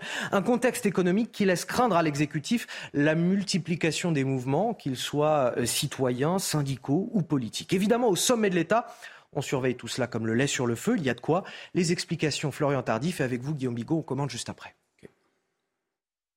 Santé, éducation, industrie, les Français ont l'impression que cela craque de partout. Les récents sondages l'attestent et cette morosité ambiante préoccupe de plus en plus l'exécutif. Le président de la République a demandé à ses ministres, lors du premier conseil des ministres qui s'est tenu euh, cette semaine, de lutter contre, je cite, le déclinisme alimenté par les professionnels de la peur, comprenez les opposants politiques à Emmanuel Macron, à commencer par Marine Le Pen, qui n'a pas hésité à utiliser politiquement la crise des boulangers cette semaine pour montrer les limites de la politique engagée par le gouvernement. En clair, le président de la République a demandé à ses troupes d'être à l'écoute de la population à l'heure où les crispations euh, sont nombreuses être réactif en somme et répondre aux peurs pour éviter qu'elles ne s'auto-alimentent et n'aboutissent à l'émergence d'un nouveau conflit social d'ampleur dans notre pays. Il n'y a pas quelque chose d'un petit peu gênant dans cette prise de parole du chef de l'État qui dénonce euh, voilà cette euh, ambiance, euh, ce déclinisme alimenté par des professionnels de la peur, qu'ils disent ça aux, professionnels de santé, qu'ils disent ça aux, artisans boulangers, qu'ils disent ça aux petites PME qui souffrent en ce moment. le gouvernement, l'exécutif a des œillères ce qui est quand même étonnant, c'est qu'on a un exécutif d'abord qui a commencé par dire il faut vous préparer à encaisser le prix de la liberté. Souvenez-vous, hein, c'était juste après l'élection, au début de l'été, le prix de la liberté dans la perspective des effets qu'aurait sur, notre économie euh, la guerre en Ukraine et ses, conséquences économiques, donc. Et deuxièmement, euh, c'est la fin de la sobriété. Donc, si vous voulez, comment vous voulez, euh, soufflant le froid, ensuite vous dire tiens, c'est bizarre, les gens mettent des doudounes, ils ont froid. Enfin, sans faire de jeu de mots sur l'énergie, sur vous voyez. C'est quand même. Ça aussi, ça relève d'une injonction contradictoire. Vous ne pouvez pas chercher à faire peur d'un côté et ensuite vous étonner que les gens aient peur. C'est très bizarre. Ça, c'est le premier commentaire. Le deuxième commentaire, simple, c'est tout de même, là aussi, ça donne vraiment le tournis parce que ce qui est décrit comme des solutions ridicules, apocalyptiques, populistes, etc., c'est-à-dire euh, de reprendre le contrôle de nos frontières, c'est-à-dire euh, de relocaliser l'économie ou de stopper un peu la mondialisation, euh, c'est-à-dire d'arrêter la tarification à l'acte dans les hôpitaux, c'est-à-dire de relancer la filière nucléaire alors qu'il fallait à tout prix fermer des centrales, c'est-à-dire Souvenez-vous aussi la manière dont monsieur, le, général de Villiers a été éconduit en disant c'est moi le chef, etc. parce qu'il voulait justement augmenter les crédits de l'armée. Ensuite, les crédits de l'armée ont été augmentés.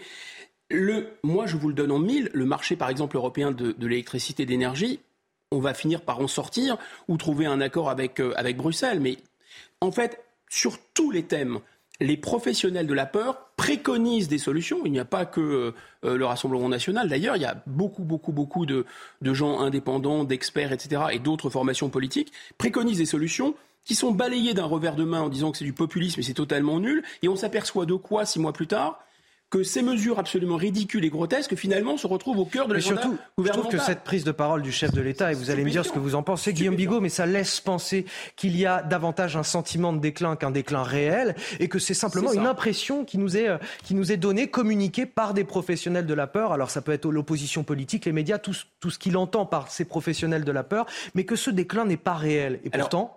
Il est bien là. Quand on regarde la santé, quand on regarde l'éducation, quand on regarde plein de domaines, à peu près tous les domaines euh, des services publics. Exactement. Mais merci de me tendre cette perche parce qu'en fait, il ne s'agit pas d'un sentiment pour les 20-25% euh, de la population française qui ne sont d'une certaine façon pas concernés euh, par ces, je dirais pas, enfin pas concernés, en tout cas pas directement affectés par la perte de pouvoir d'achat, mais aussi euh, impacté par l'effondrement qualitatif des services publics, ce n'est pas un sentiment, c'est une réalité.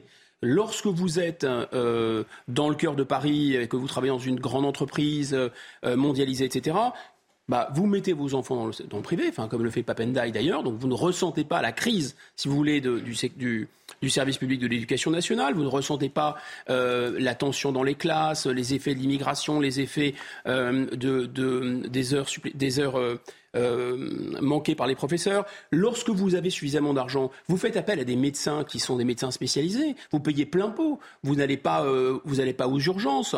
Vous appelez par exemple SOS médecins. Ça va vous coûter une blinde, mais vous avez les moyens de le faire.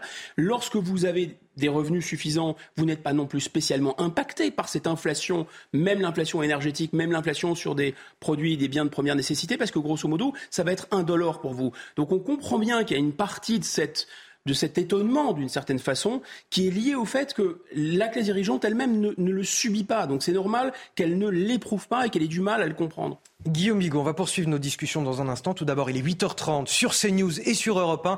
C'est l'heure du rappel de l'actualité. C'est avec vous, Elisa Lukavski. On n'avait jamais connu une telle période de douceur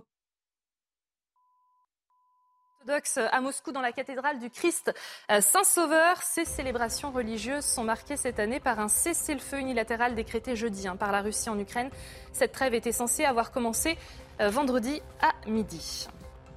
Inquiétude pour la forêt amazonienne. En décembre 2022, la déforestation y a bondi de 150% par rapport au mois de décembre 2021. Des images par satellite révèlent que plus de 218 km de forêt ont été rasés le mois dernier dans la partie brésilienne. Cela s'est produit lors du mandat de Jair Bolsonaro qui avait déclenché une avalanche de critiques internationales pour ses, destructions de la forêt amazonienne. Et puis du sport avec le PSG qui se qualifie en 16e de finale de la Coupe de France. Après son succès, c'était euh, contre Châteauroux hier soir 3-1, une équipe parisienne sans ses stars, hein. Messi, Neymar et Mbappé. Et avec de nombreuses absences, qui ouvre le score grâce à Ekitike, Châteauroux égalise et ce sont finalement Carlos Soler et Juan Bernat qui font la différence dans le dernier quart d'heure. Face à Bigot sur CNews et sur Europe 1, il est 8h31. Bienvenue si vous nous rejoignez. On parlait à l'instant de ce gouvernement inquiet face à, à la gronde sociale. Je voudrais vous faire écouter cette petite phrase de Brigitte Macron en déplacement hier dans un centre social du Val-de-Marne. Écoutez. Je peux vous poser une question. Dans quel pays c'est mieux? Dans quel pays, pardon? C'est mieux. C'est vous, c'est vous que je vous pose la question. Est-ce que ça suffit Non, non, j'ai essayé de répondre aussi. Je, c'est à chaque fois la question que je me pose. Quel pays a plus que nous? Quel pays aide plus que nous? Quel pays a le système de santé, le système éducatif? Je ne peux pas répondre à cette question. Partout où je voyage, je dis on a de la chance. J'ai cette, je, je, je, je le sens, je le sais qu'on a de la chance. Alors je le dis avec ironie, euh, Guillaume Bigot, mais de quoi vous plaignez-vous? Quel décliniste vous faites? On peut se poser la question. Il y a des. Je ne sais pas s'il y a des professionnels de la peur. Je, sais, je crois en tout cas me souvenir que euh, Emmanuel Macron avait dit à son, à son gouvernement soyons fiers d'être des amateurs. Là, c'est un peu les amateurs de la méthode Coué en quelque sorte. Parce que c'est. Euh, comment? C'est, objectivement, c'est pas complètement faux. Il y a bien sûr beaucoup de pays dans lesquels la situation est, est, bien pire qu'en France, mais il faut comparer ce qui est comparable. Donc, thématique par thématique, ce qui nous occupe là, si on prend l'éducation, si on prend la santé, si on prend euh, euh, l'insécurité, etc., ou même les dotations de services publics. Le gouvernement n'a qu'un mot à la bouche, c'est l'Europe, l'Europe, l'Europe, euh, et de comparer avec les pays européens et d'abord avec l'Allemagne. Bon, ben là, désolé mais euh, la comparaison, elle est quand même très cruelle en matière d'éducation. Si vous regardez le classement PISA, de toute façon, maintenant, on est au fond du saut euh, dans l'OCDE. Donc, je vois pas. Il y a beaucoup de pays dans lesquels c'est mieux en matière d'éducation. En matière de santé, dans l'hôpital euh, en Allemagne, ils dépensent un peu moins que nous. Ils ont quand même une population plus âgée que nous. Et ils ont, grosso modo, 100 000 soignants de plus dans, le, dans leur service hospitalier. 100 000, c'est beaucoup. Alors même qu'ils ont beaucoup moins d'administratifs. Donc, moi, je, je, veux bien, mais de manière objective et raisonnable, ce n'est pas un discours qui est audible. Ce n'est pas un discours qui est audible parce que factuellement, c'est faux. Si on compare à des pays comparables et pas, euh, euh, je dirais, euh, au Burkina Faso, évidemment, ou, à la Mauritanie, des pays qui sont très très pauvres, bien sûr que ça va être beaucoup mieux en France.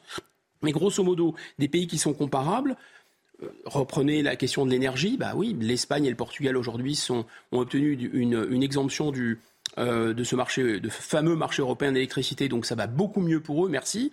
Donc c'est factuellement faux. Mais le plus important, c'est le problème subjectif, à la fois par rapport à l'évolution de la France, parce que là, pour le coup, on ne peut pas nous raconter d'histoire.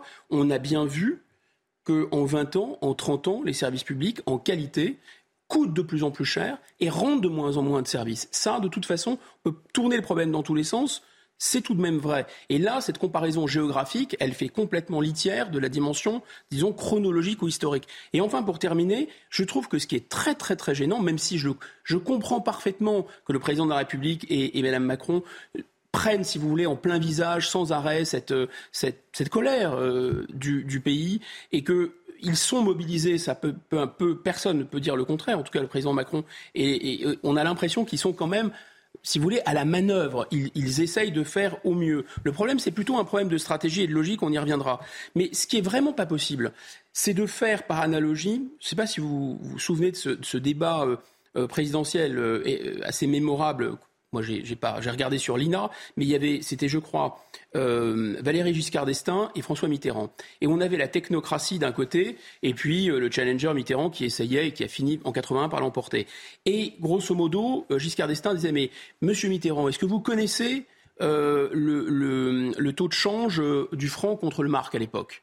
Et François Mitterrand a eu cette réplique cinglante. Il a dit écoutez, je ne suis pas votre élève et vous n'êtes pas mon professeur. Et là, là où c'est gênant, c'est que maintenant, le président, enfin, c'est pas le président de la République, mais symboliquement, c'est tout de même le président de la République, puisque c'est la première dame, s'adresse aux Français pas contents, un peu comme un professeur s'adresse à des élèves.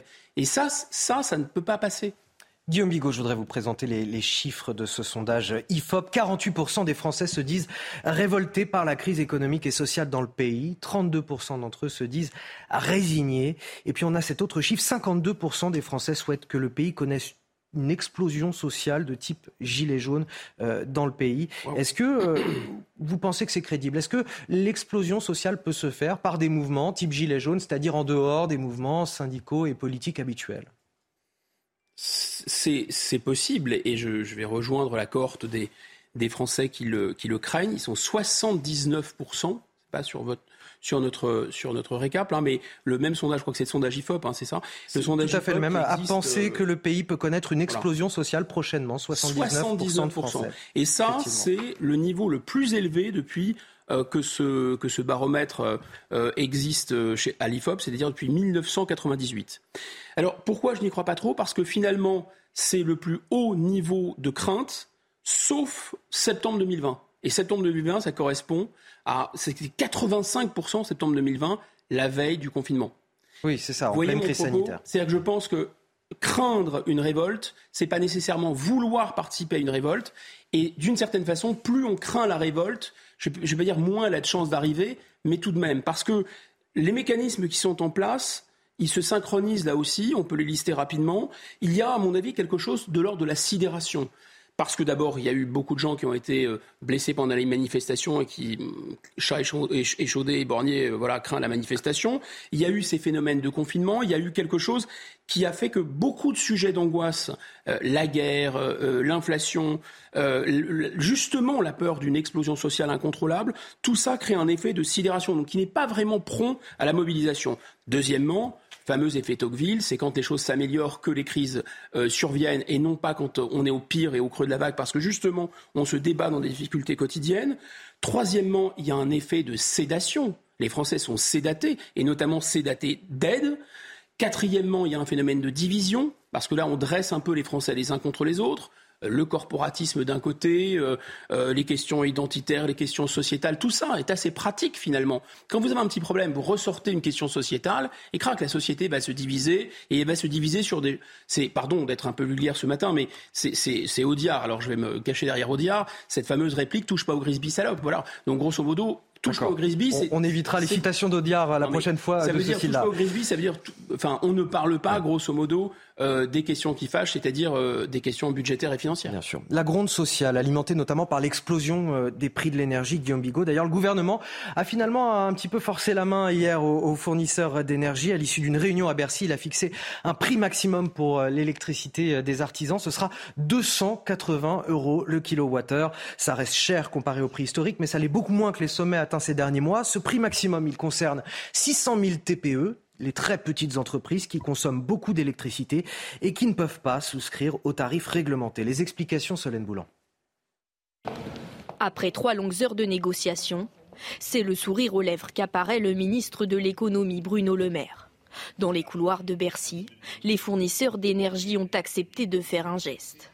Les TPE, très petites entreprises de moins de 10 salariés, ne paieront pas plus de 280 euros le mégawattheure en moyenne sur l'année 2023.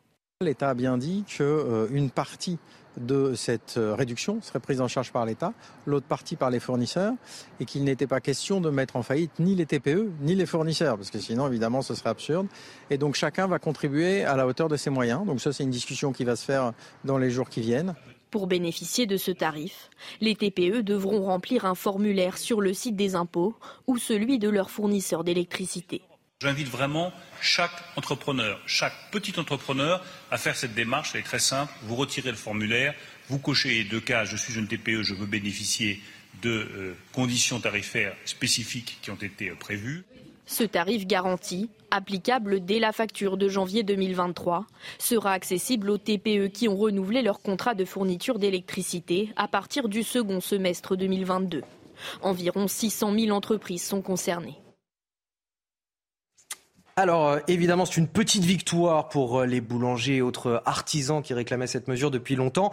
Mais forcément, plus on vient en aide à des secteurs très ciblés, plus ce sont d'autres qui réclament également leur part du gâteau. On en parle avec vous, Elisa Lukavski, puisque cette fois, c'est le chef cuisinier Thierry Marx, tout nouveau patron de l'Union des métiers et des industries de l'hôtellerie, euh, qui demande l'élargissement de cette limite tarifaire aux PME, aux petites et moyennes entreprises. Nos entreprises sont en danger. Voilà ce que dit Thierry Marx, président de l'Union des métiers et des industries de l'hôtellerie LUMI. Dans cette lettre adressée au ministre de l'économie, Bruno Le Maire, eh bien, l'UMI fait état de la situation de ces établissements. Nos restaurants et nos hôtels voient leurs factures d'énergie flamber alors que les bénéfices des fournisseurs d'énergie, eux, battent des records. Les mots sont cinglants. Hein. Thierry Marx parle de prise d'otage par les fournisseurs d'énergie, de raquettes organisées et d'une situation intenable. Il prend l'exemple d'un restaurateur qui exerce à Perpignan, qui a vu sa quittance de décembre augmenter de près de 1700%. Elle est passée de 703 euros à 11 792 euros, soit quasiment son euh, résultat annuel. Cet adhérent, il a trouvé une offre hein, six fois moins chère, mais son fournisseur lui réclame 250 000 euros pour résilier. Ce que l'UMI réclame à l'État, c'est de bénéficier des mêmes mesures hein, que euh, les très petites entreprises, un tarif encadré de l'énergie et la possibilité de résilier sans frais les contrats à des tarifs excessifs. Des demandes sans quoi l'UMI pointe la menace de manifestation. Nos entreprises vont mettre la clé sous la porte et la France va descendre dans la rue. Nous n'avons plus le temps d'attendre. Agissez. Merci euh, Elisa Lukavski. Guillaume Bigot, euh, qu'on comprenne bien, ces, fournisseurs, ils font de l'argent sur ces contrats euh, à prix d'or Pas réellement, ils ont aussi des coûts, on imagine? C'est-à-dire que on peut tomber de Caraïbes en Scylla. Là, on va les aider, euh, on va donc aider ces, petites et moyennes entreprises qui ont des contrats, qui sont des contrats euh, ayant comme caractéristique de fonctionner librement avec le marché. C'est-à-dire, si les prix montent, si les prix baissent, le prix du contrat varie, ce qui peut représenter évidemment un intérêt. Et c'est comme ça qu'on leur a vendu, en disant, bah, écoutez, nous, nous sommes moins chers que les fameux opérateurs historiques qui garantissaient un prix. Euh, qui était généralement plus élevé mais plus lissé. Donc vous allez gagner de l'argent avec nous puisqu'on va être en dessous de ce que propose EDF, euh, e par exemple. Donc à un moment donné, c'était avantageux. Évidemment. Mais on comprend bien logiquement que la contrepartie, si ça peut baisser, ça peut monter, puisque par définition, ça va être, et c'est l'objet du contrat. Donc là, ça pose déjà un problème juridique assez grave, c'est le contrat qui a été passé, si vous, euh, enfin, vous pouvez pas vraiment défaire ou dénouer le contrat. C'est quelque chose que la puissance publique, enfin, ça peut déclencher des recours, etc.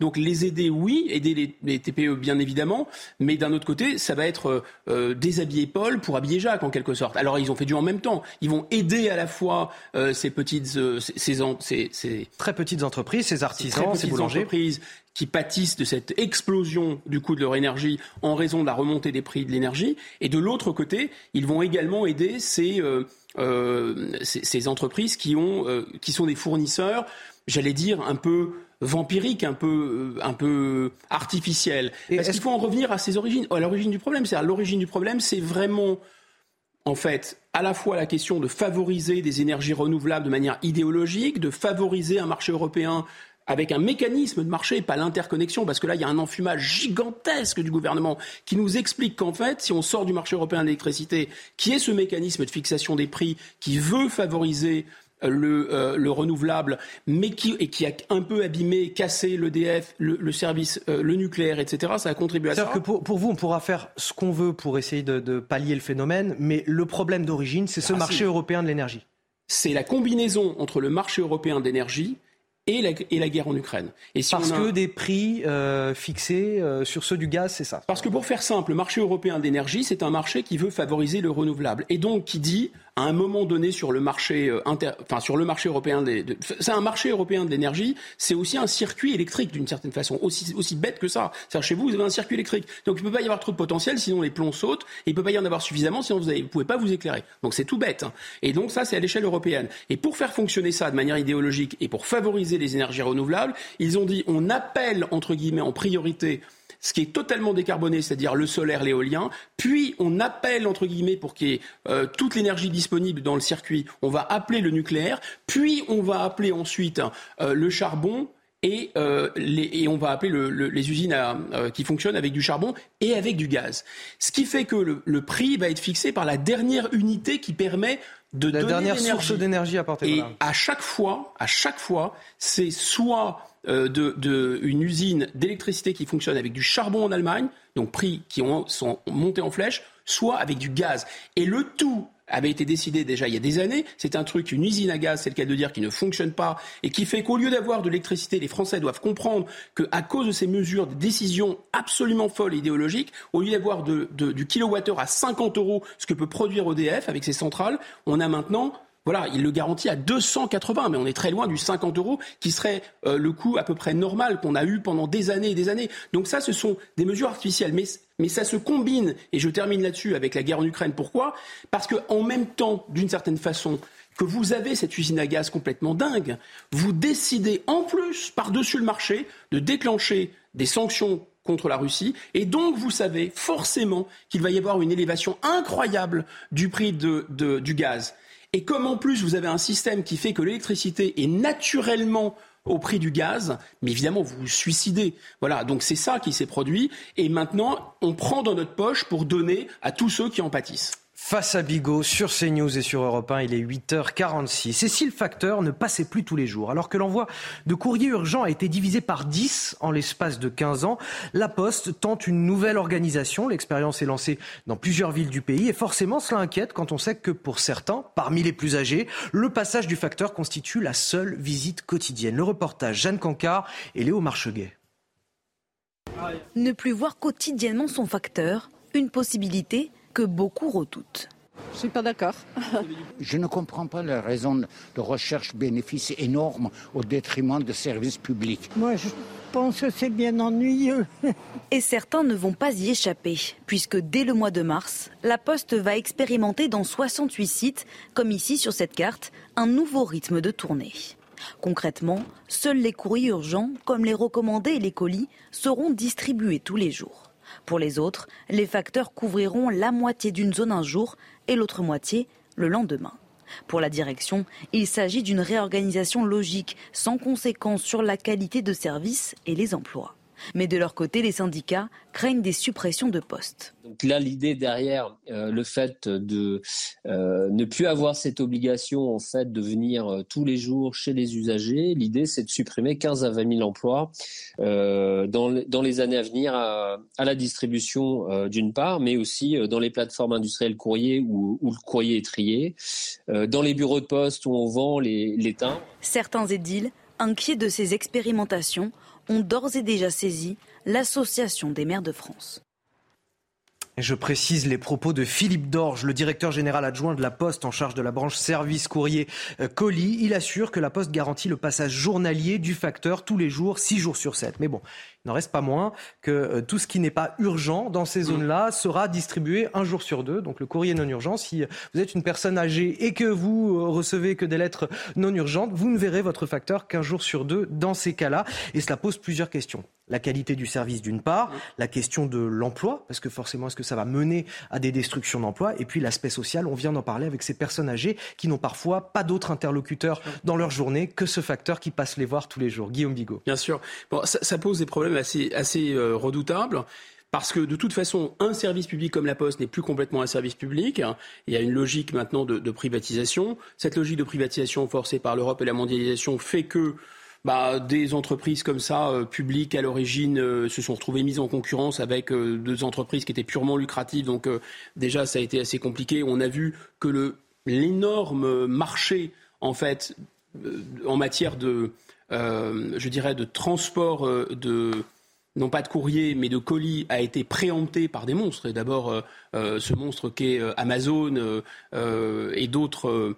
d'autres acteurs américains, etc. Donc là, finalement, la Poste aurait pu se reconvertir ou trouver son nouveau marché là si le marché avait été protégé d'une certaine façon, mais ça n'a pas été possible puisque on a demandé à la Poste de faire à la fois ou continuer à faire du service public et en même temps il y a eu ces acteurs. Deuxième phénomène, en plus la Poste, c'est même chose. Euh, le maillage euh, a déjà, a déjà été abîmé. Euh, politiquement, c'est très intéressant parce que je crois que c'était il y a plus de six ans maintenant, il y avait une étude très intéressante, je n'ai plus l'institut de sondage, mais je suis sûr du résultat, qui corrélait directement le vote RN à la fermeture du bureau de poste. C'est-à-dire que quand vous aviez une fermeture du bureau de poste dans un village, vous aviez une explosion du vote RN. Donc c'était un marqueur. Mais là où c'est intéressant aussi, et c'est le troisième facteur, c'est la finalement, c'est le, fait de passer, euh, de, changer de modèle économique parce que vous changez pas seulement de, la concurrence, enfin du, secteur public à la concurrence, mais parce que vous changez tout simplement de technologie. Aux États-Unis, il y a une expression très intéressante pour parler du courrier. Le courrier euh, enveloppe, ils appellent ça le snail mail. Qu'est-ce que ça veut dire? Ça veut dire le, le, le mail, le courriel, donc disons, escargot. Donc il ils décrivent le courrier papier comme d'une certaine façon quelque chose qui est en sursis, puisque désormais il y a des emails. Et la Poste essaye d'être dans le coup. Elle court après ça, effectivement, la, Poste, et elle essaye de se moderniser tant bien que mal. Vous alliez me parler, j'imagine, de la fin du timbre rouge, de la lettre prioritaire, Exactement. avec une situation complètement lunaire. C'est-à-dire que maintenant, on doit euh, scanner le document qu'on souhaite envoyer, et il est imprimé par la Poste au plus près du destinataire, ça. Euh, et distribué par courrier euh, papier, finalement. on pourrait se dire, mais finalement, pourquoi on n'envoie pas tout par mail? Ce serait pas beaucoup plus simple, ça coûterait moins de papier, et moins de, déplacements. Depuis le début de cette émission, on, tire une sorte de fil rouge qui est, d'une certaine façon, les limites du en même temps. Et c'est pas seulement, ça s'adresse pas seulement à, Emmanuel Macron et à ses équipes. C'est d'une certaine façon, on est entre deux mondes, on est entre deux logiques. Et finalement, on pourrait dire de ces deux logiques un peu ce que euh, l'historien Bainville disait du traité de Versailles, trop mou dans ce qu'il a de dur, trop dur dans ce qu'il a de mou. La partie, disons, la plus numérique, la plus technologique, on va pas jusqu'au bout. La partie service public, on ne la protège pas totalement. Et la partie réactive ou business, on, on l'entrave quand même encore avec énormément de charges. Mais bon, prenons un peu de recul. Là, ce qui est intéressant dans ce sujet, c'est qu'on a donc un croisement entre le fait qu'il y a une fracture numérique qui est aussi une fracture démographique, c'est les plus âgés, à qui on va demander, paniquer, de euh, scanner, d'aller, etc., etc. Pour des gens qui, n'ont pas connu cette révolution numérique, c'est compliqué. une, un croisement avec la France périphérique, et, les zones qui sont beaucoup plus rurales dans lesquelles justement on a fermé des bureaux de poste. Et enfin, évidemment, un, phénomène social. Donc vous avez la fracture sociale, la fracture générationnelle et la fracture numérique qui vont se qui vont se Il y a une nécessité quand même de la Poste de se moderniser quoi qu'il arrive. Il le faut puisqu'on ne peut pas euh, insuffler de l'argent dans un service qui devient désuet finalement. Alors il y a beaucoup d'économistes qui travaillent sur ces sur ces questions et qui ont montré que des économies ultra sophistiquées, Singapour, la Corée du Sud, euh, Israël, le Japon, ont su aussi parfois maintenir des emplois qui sont des emplois absolument pas qualifiés dans des secteurs protégés, notamment pour accompagner les populations vieillissantes dans les transitions numériques, que c'est pas la peine de tout sabrer, comme le dit le petit manuel euh, de la mondialisation parfaite donnée par Bruxelles. Allez, c'est plus rentable, etc. C'est plus dans le coup, on sabre, on coupe, etc. Et d'un autre côté, euh, en même temps, ils arrivent à investir massivement, ce que nous ne faisons pas parallèlement et en même temps, d'une certaine façon, dans les technologies de l'avenir.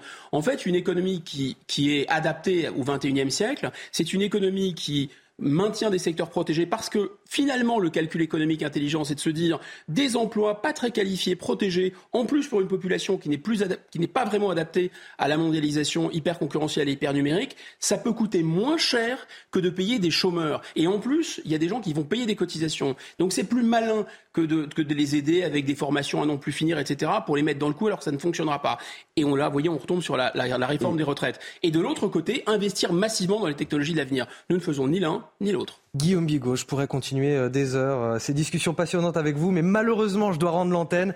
Je vous remercie, euh, Guillaume Bigot.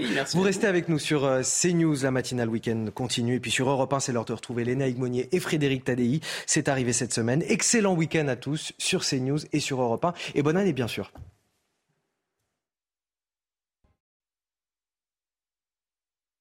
La météo avec Groupe Verlaine. Solution de centrale photovoltaïque avec option de stockage pour profiter de la lumière, même en cas de coupure.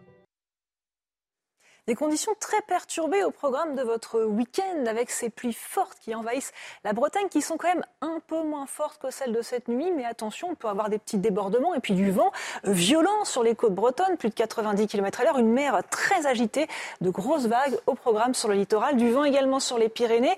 Euh, sur l'Est, c'est globalement beau, mais on a quand même des brouillards assez fréquents qui parfois ont du mal à se dissiper. Et c'est parti pour une journée aussi très nuageuse euh, sur la Provence, la Côte d'Azur. Au cours de l'après-midi, on retrouve également cette perturbation qui continue sa progression en direction de l'Est, les Hauts-de-France, le bassin parisien. Elle descend progressivement en direction de l'Aquitaine, un peu plus tard vers les Pyrénées de la neige en soirée. Belle journée à l'Est, hormis quelques brumes qui parfois ne se dissipent pas. Et encore une fois, de la grisaille sur les Cévennes, le Languedoc ou encore la Corse et la Côte d'Azur. Les températures sont assez douces. On a des températures un petit peu plus basses localement sur les Alpes, par exemple, avec 2 degrés à Grenoble, 8 sur la région parisienne. Au cours de l'après-midi, les valeurs sont toujours au-dessus des moyennes, de 3 à 4 degrés supérieurs, une fois de plus. 12 degrés à Paris, 12 également à Brest, 15 à Bayonne, 14 à Bordeaux, un maximum de 17 à Ajaccio.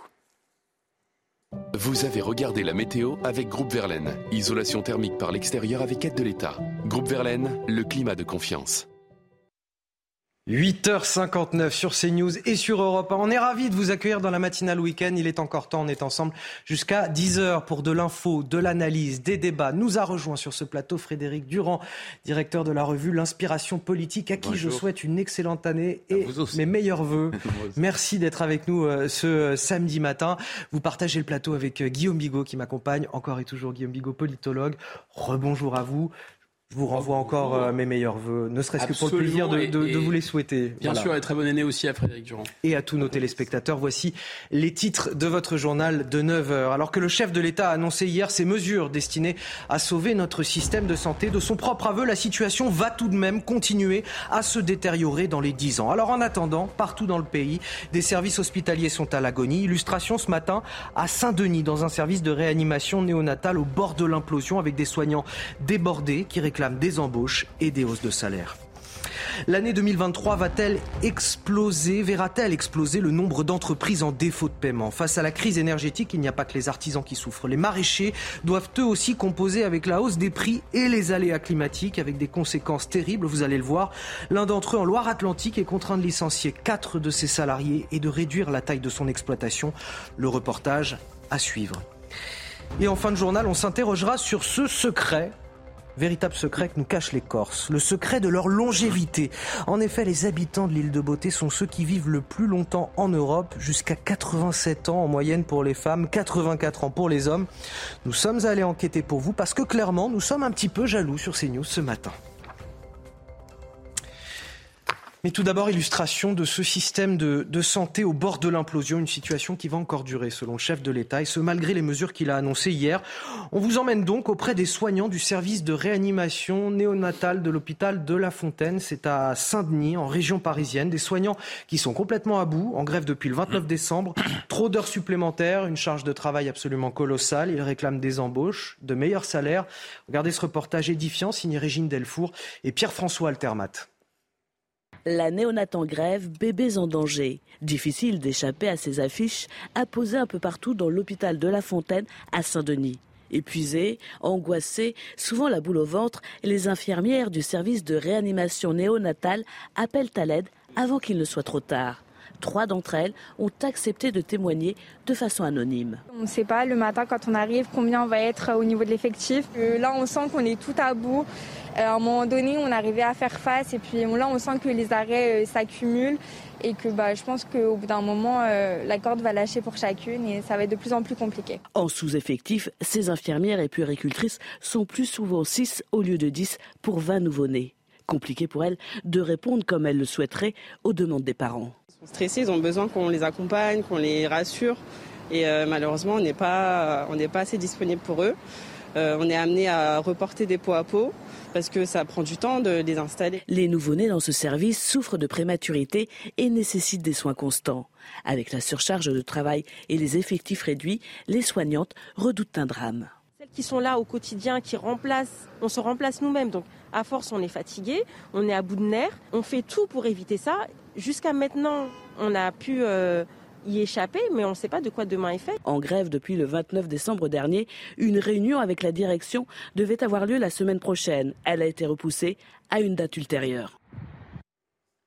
Alors c'est très important ce, ce, type de reportage parce que ça nous rappelle la situation intenable pour nos services euh, hospitaliers et peut-être vous allez me dire peut-être un motif d'espoir dans les annonces qui ont été faites euh, hier par le chef de l'État, Emmanuel Macron. Je voudrais qu'on les regarde et qu'on les rappelle un instant, les principales mesures.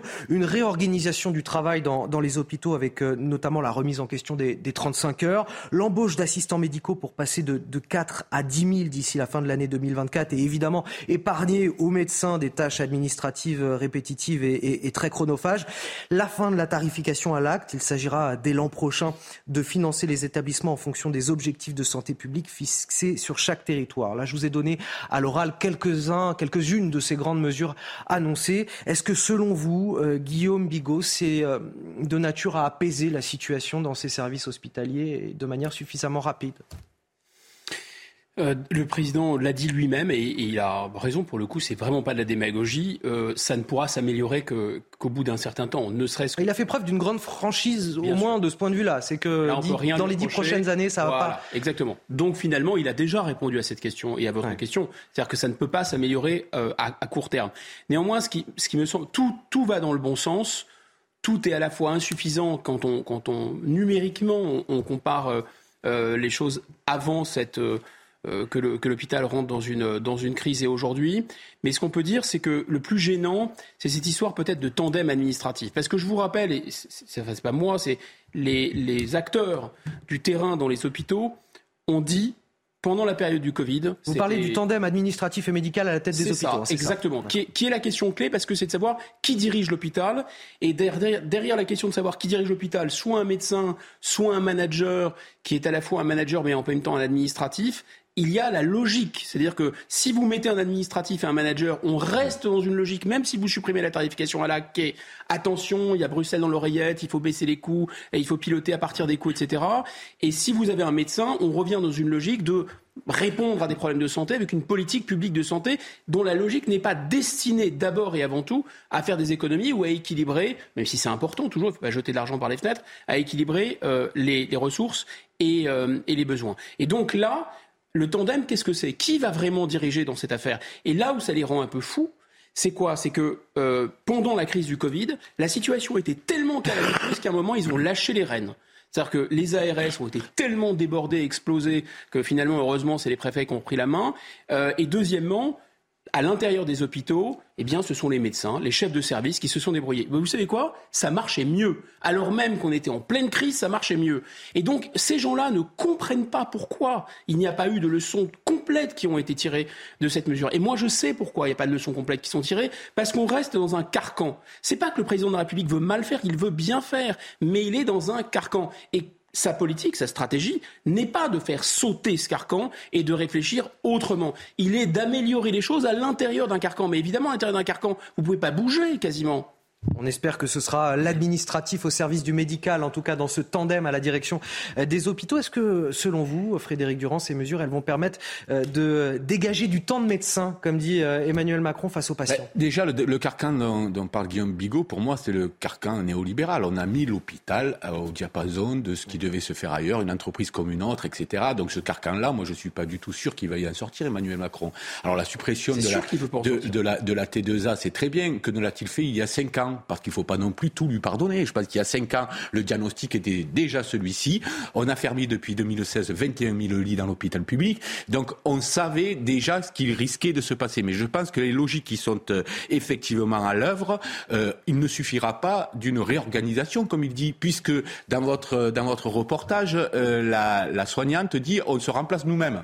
Voilà, parce qu'il n'y a plus assez de monde, donc on se remplace nous-mêmes. Donc ça n'a aucun sens. Dire les 35 heures, c'est très bien, mais aucun soignant aujourd'hui ne fait 35 heures en réalité. Donc on voit bien qu'il y a une question de moyens. La, tarification à l'activité a fait exploser la partie administrative parce qu'il fallait faire des, tas d'encodage de clients, etc., pour savoir quelle activité était rémunératrice, laquelle ne l'était pas, etc., et a poussé les hôpitaux à privilégier des actes, euh, par exemple comme les césariennes face à un accouchement normal, parce que ça rapportait plus et que donc ils pouvaient réclamer plus d'argent. Donc vous voyez bien que cette logique-là, où on arrête avec cette logique, on se dit ben, la santé c'est un bien collectif et il va falloir se donner les moyens de le faire et ne considérons pas la santé comme une entreprise ou une marchandise comme une autre, ou bien continue sur cette logique, et c'est le carcan dont parle Guillaume Bigot selon moi, et là on n'y arrivera pas. On a la souffrance des personnels euh, soignants et la souffrance des patients face à un, système qui est presque maltraitant malgré lui. Perdant, perdant. Évidemment, perdant, perdant pour tout le monde. Je voudrais vous faire écouter, je vous laisse réagir ensuite, Guillaume Bigot, le témoignage de Magali, 38 ans, une patiente. Elle s'est rendue au CHU de Nantes à cause d'une intoxication alimentaire. Elle nous raconte cet épisode. Elle était complètement déshydratée. Euh, elle est arrivée là-bas pour finalement signer une décharge et repartir. Pourquoi? Parce qu'on lui annonçait un temps d'attente pour être auscultée de 14 heures. Écoutez Magali. Je me suis retrouvée au centre, euh, au CHU de Nantes et là, ça a été euh, une catastrophe pas possible. Donc, j'avais jamais eu affaire à Nantes, moi, puisque j'habite vraiment à deux minutes des urgences Dancy. Euh, je suis arrivée vers 20h donc, euh, avec les ambulances. J'étais complètement déshydratée. J'ai pas pu avoir un verre d'eau parce que l'infirmière était seule pour 120 patients. Donc, elle savait le dire qu'elle était pas bien. Elle était même en pleurs parce qu'elle savait pas comment elle allait gérer cette crise. D'habitude, elles étaient deux, mais là, elle n'était qu'une.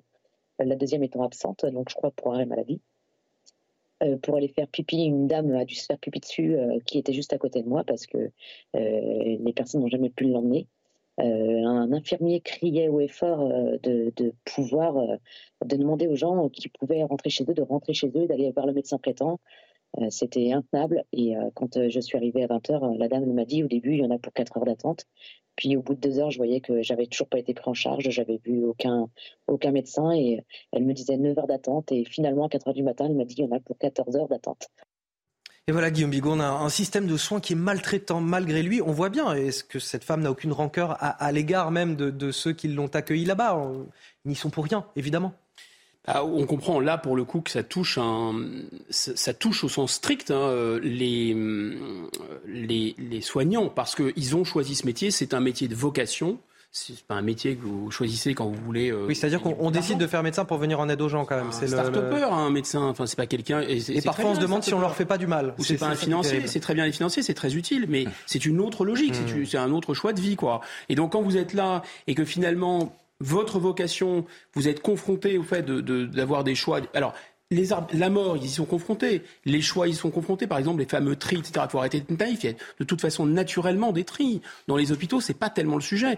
Le sujet là, c'est qu'ils voient des gens qu'ils pouvaient euh, sauver parce qu'ils savaient qu'ils étaient 10, qu'ils étaient 15 en temps normal avant, avec des gens qui étaient là qui étaient des habitués du service, ils sont passés de 10, 15 à 5, 6 ou à 8.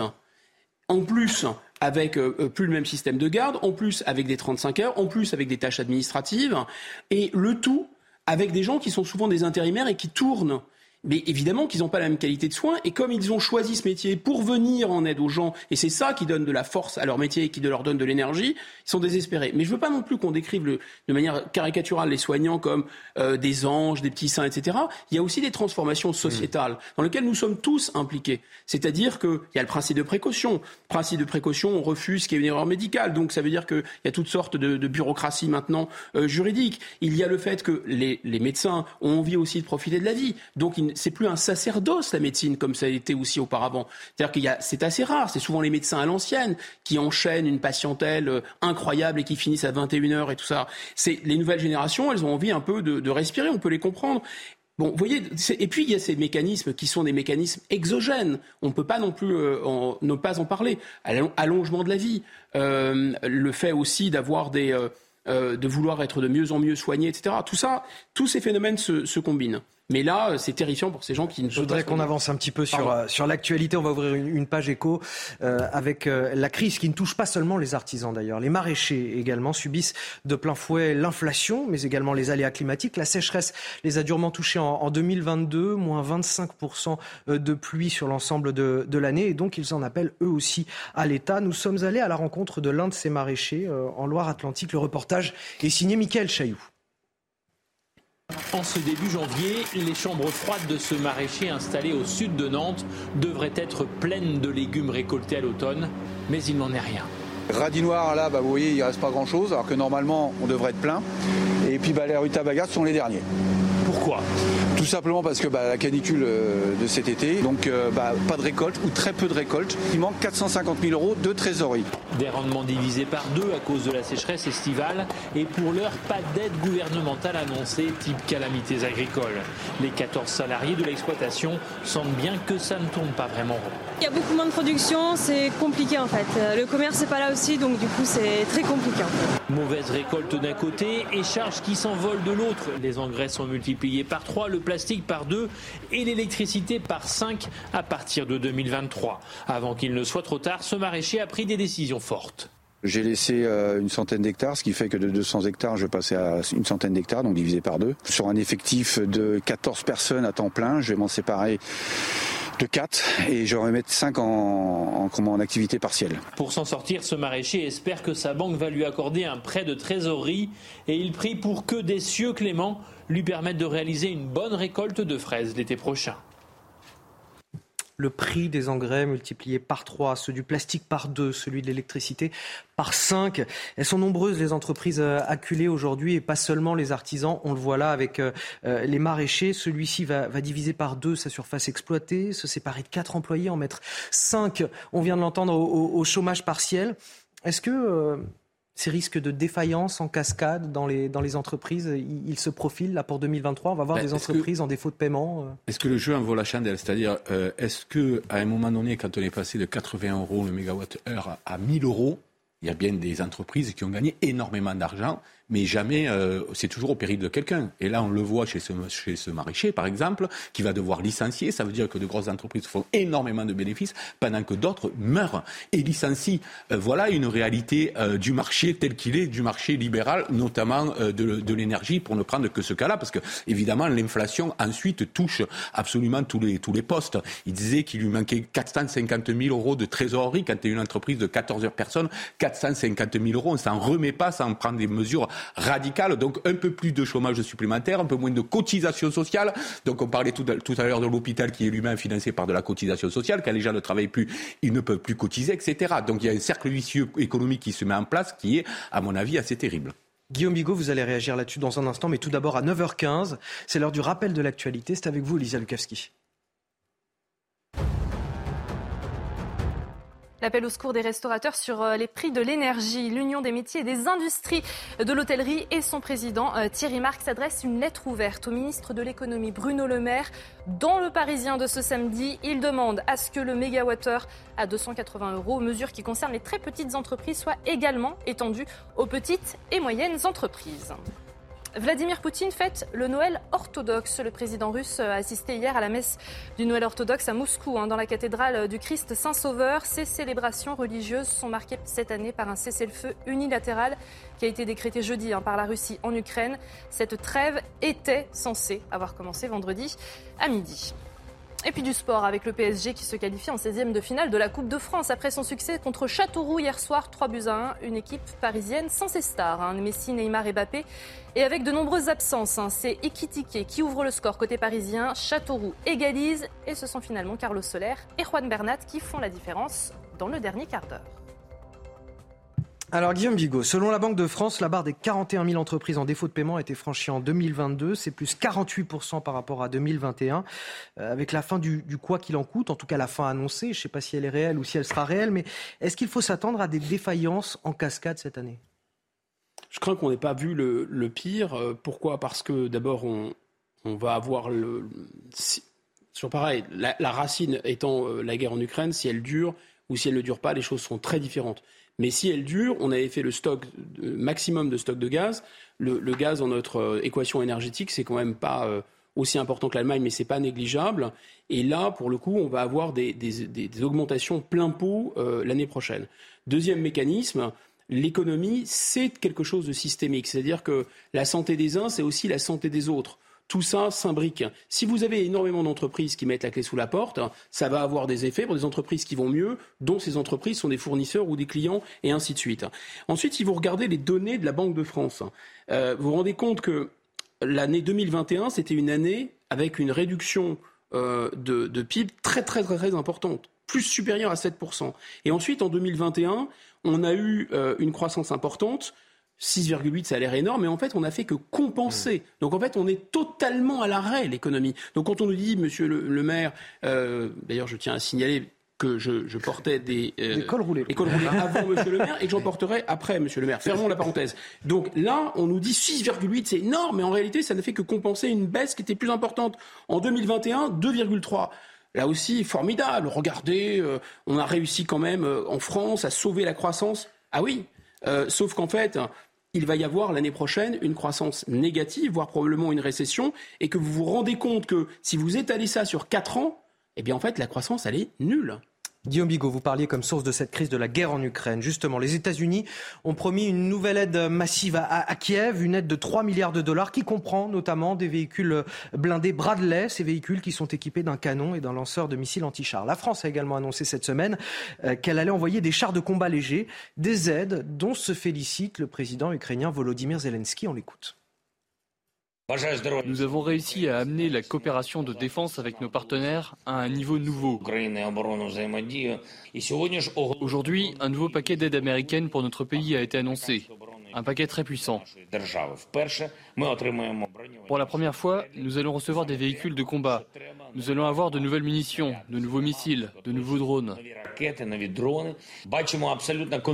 Nous voyons les résultats concrets de ma visite à Washington et de nos négociations. L'Allemagne a également fait un grand pas en avant dans le renforcement de la sécurité non seulement de l'Ukraine, mais aussi de toute l'Europe. Qu'est-ce qui a changé, Guillaume Bigot? On avait un petit peu peur de fournir des armes euh, plus franches à l'Ukraine, comme des chars, euh, des armes véritablement offensives. Pourquoi on le fait maintenant, ce qu'on n'osait pas faire auparavant? Qu'est-ce qui a changé? Pourquoi on a franchi ce cap? On peut, on peut répondre assez clairement à cette question. Euh, c'est que la, la, Russie ne peut pas continuer de toute façon à fonctionner dans la guerre avec son effort de guerre, mais de toute tout en général, ne peut pas tenir sa position sur l'échiquier international si l'Inde et la Chine se ferment à elle ou lui tournent le dos.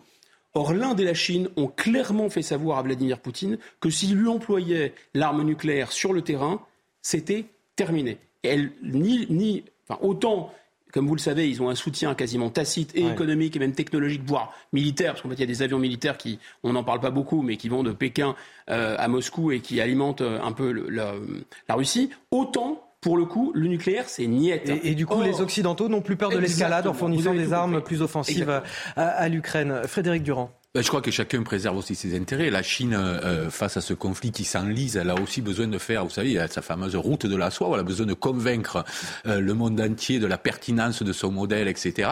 Et donc, elle prendra certains risques, mais elle ira sans doute pas jusqu'à euh, se tirer une balle dans le pied, j'allais dire. Allez, je vous propose de revenir euh, en France, en Corse plus précisément. Euh, championne d'Europe de l'espérance de vie.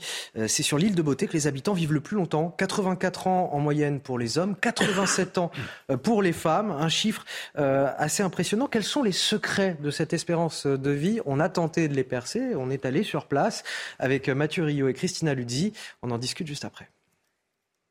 Le soleil, la chaleur et la mer Méditerranée le climat idéal pour vieillir en bonne santé. C'est par rapport au cadre de vie, au soleil, euh, on a un rythme euh, pas trop stressant. Et ici, on en a la preuve, il y en a pas mal qui qui, qui font pas leur âge. Déjà, il y a moins de stress qu'ailleurs, je pense. Après, au niveau du travail, c'est quand même plus cool ici, on travaille dans de meilleures conditions. Après, le soleil, la mer et et tout le reste fait qu'on a une vie plus paisible qu'ailleurs. euh. Selon les données Eurostat, c'est dans les territoires les plus ensoleillés que l'espérance de vie est la plus élevée. Derrière l'île de Beauté, les Baléares et Épire en Grèce complètent le podium. Autre atout de la Corse, son mode de vie, avec ses activités physiques en plein air toute l'année.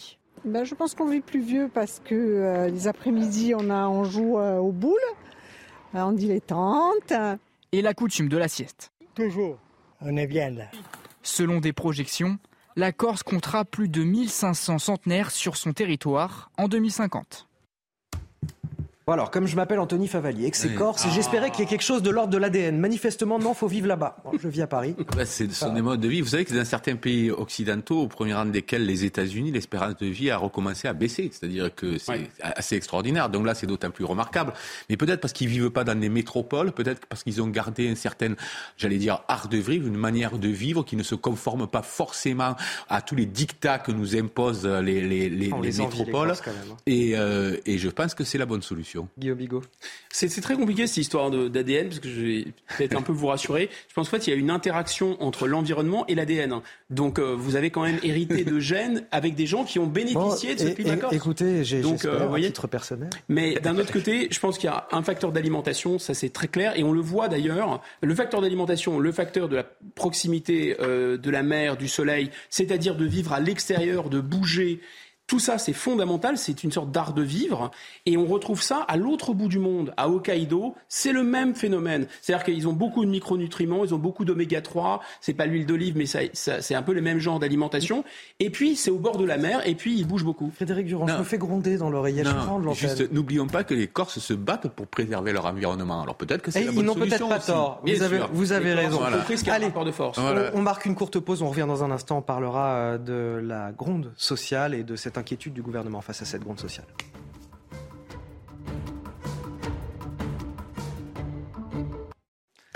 9h30 quasiment, il n'est jamais trop tard pour rejoindre la matinale week-end, en tout cas pas jusqu'à 10h du matin. Les discussions se poursuivent intensément en plateau euh, pendant la pause et, on a encore plein de sujets à évoquer euh, avec vous autour de cette table et avec nos, nos téléspectateurs. Voici les titres de votre journal de 9h30. Inflation, énergie, réforme des retraites.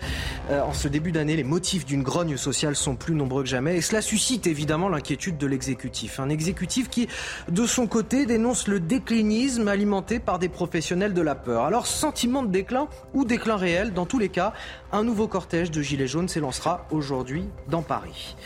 Alors que l'État va finalement limiter la facture d'énergie des 600 000 TPE en France, ce sont désormais les PME, les petites et moyennes entreprises qui réclament leur part du gâteau. Il fallait s'y attendre. Le chef cuisinier Thierry Marx publie ce matin dans le Parisien une lettre ouverte au ministre de l'économie Bruno Le Maire. Alors faut-il multiplier les aides à tous les secteurs frappés par la crise? Peut-on le faire?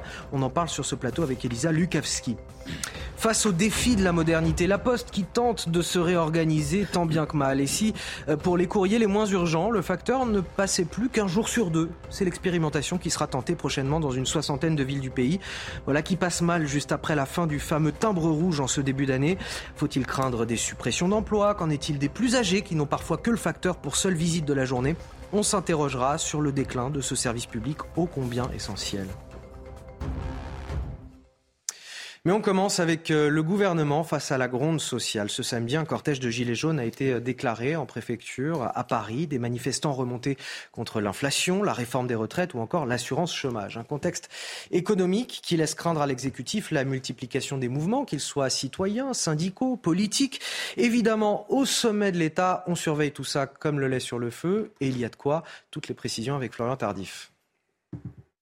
Santé, éducation, industrie, les Français ont l'impression que cela craque de partout. Les récents sondages l'attestent et cette morosité ambiante préoccupe de plus en plus l'exécutif. Le président de la République a demandé à ses ministres, lors du premier conseil des ministres qui s'est tenu euh, cette semaine, de lutter contre, je cite, le déclinisme alimenté par les professionnels de la peur, comprenez les opposants politiques à Emmanuel Macron, à commencer par Marine Le Pen, qui n'a pas hésité à utiliser politiquement la crise des boulangers cette semaine pour montrer les limites de la politique engagée par le gouvernement. En clair, le président de la République a demandé à ses troupes d'être à l'écoute de la population à l'heure où les crispations euh, sont nombreuses être réactif en somme et répondre aux peurs pour éviter qu'elles ne s'auto-alimentent et n'aboutissent à l'émergence d'un nouveau conflit social d'ampleur dans notre pays.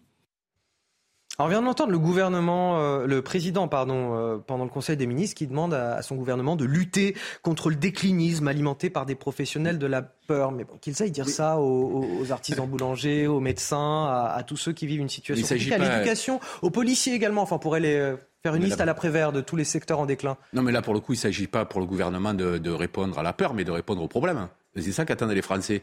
Euh, on n'a pas besoin d'un psychologue général, on a besoin euh, que les problèmes qui sont posés trouvent une solution dans le réel. Les gens, ils sont pas idiots. c'est manifestement un service de communication qu'il faut. Euh, oui, mais ça, ça fait longtemps que chaque fois qu'il y a une mesure qui ne passe pas, on, croit que c'est par manque de pédagogie, alors que ce sont pas, c'est parce que les gens ne sont pas d'accord.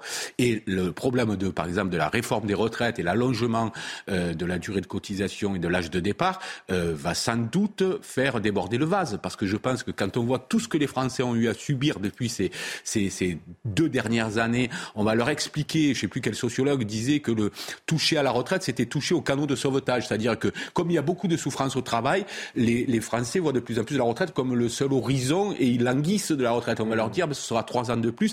Et là, ça risque de poser de gros problèmes. Alors ensuite, lesquels on verra, parce que où on a des manifestations, je dirais, un peu traditionnelles au travers des syndicats, ou alors vient se greffer aussi une population plus civile, les gilets jaunes, etc., où là, ça risque d'être euh, assez difficile. Justement, euh, Guillaume Bigot, on a 48% des Français qui se disent révoltés par la crise économique et sociale dans le pays. 52% des Français qui souhaitent que le pays euh, connaisse une explosion sociale de type gilet jaune. D'abord, sur cette histoire de professionnels de la, peur, euh, l'inconscient hurle un peu là, parce que je crois me souvenir que le président de la République encourageait ses ministres à être des amateurs et à être fiers d'être des amateurs. Donc on comprend que les gouvernants, eux, se revendiquent amateurs, mais ceux qui les critiquent sont des professionnels. Bon, c'est intéressant on peut prendre le point.